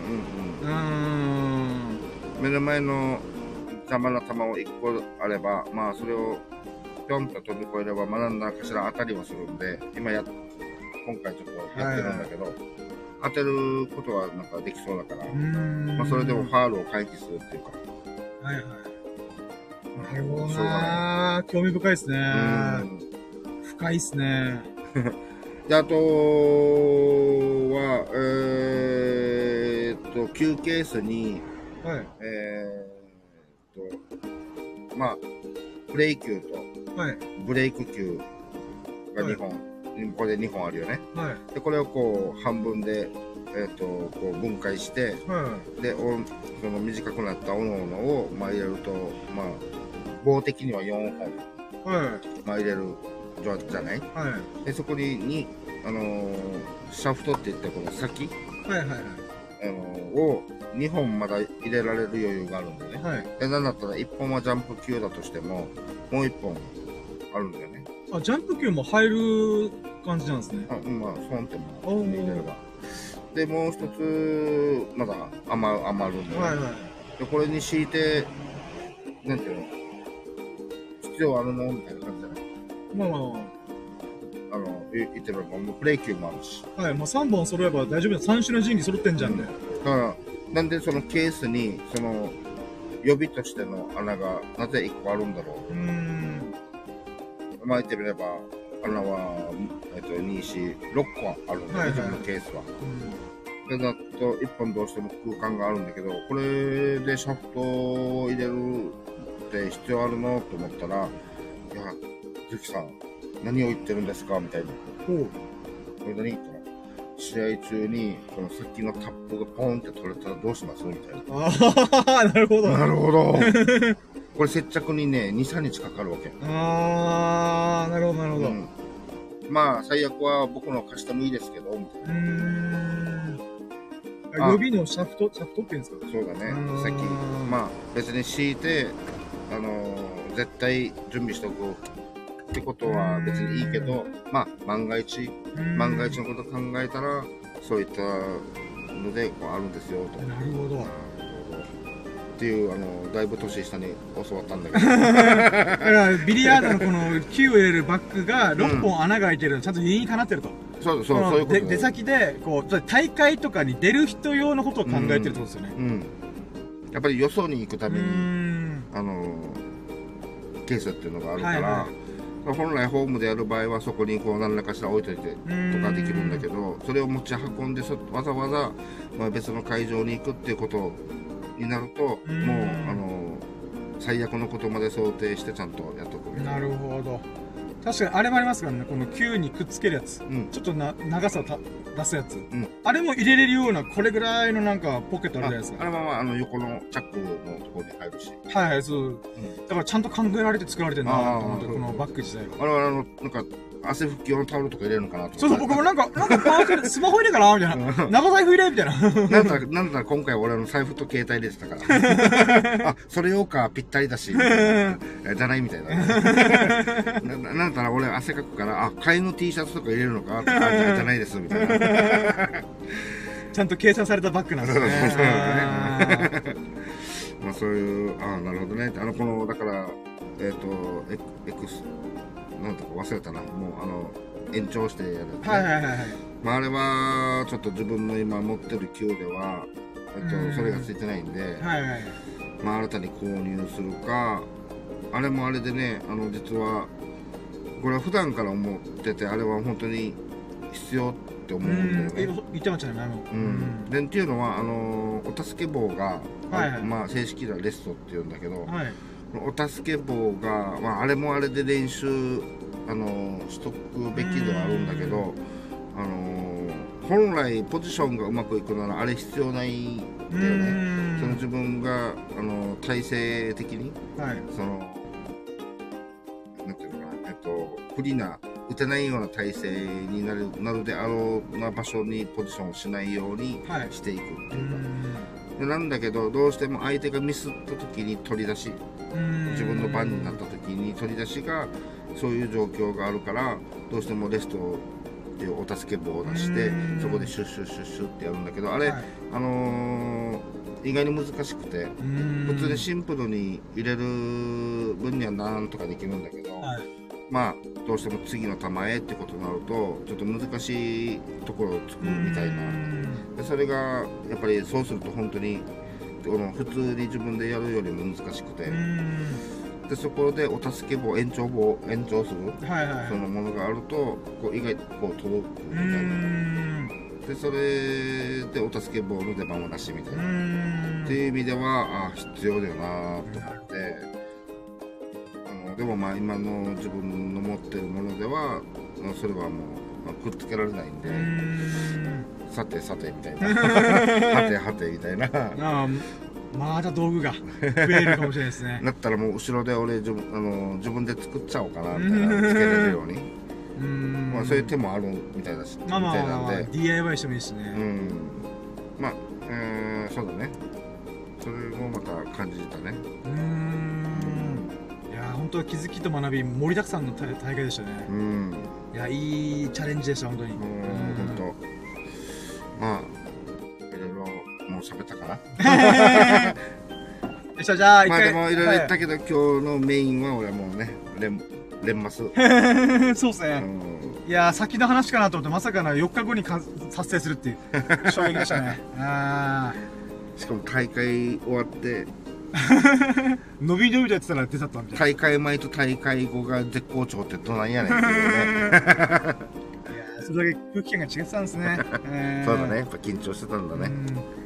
よっしゃ、ということで、じゃあ、2時間10分、うわ、すげえ喋ってる。いやーもうすいませんいやいやいやいやいや、全然大丈夫です。自分は楽しかったです え、だから45分ぐらい僕が喋ってたんで、1時間半ぐらいですかね。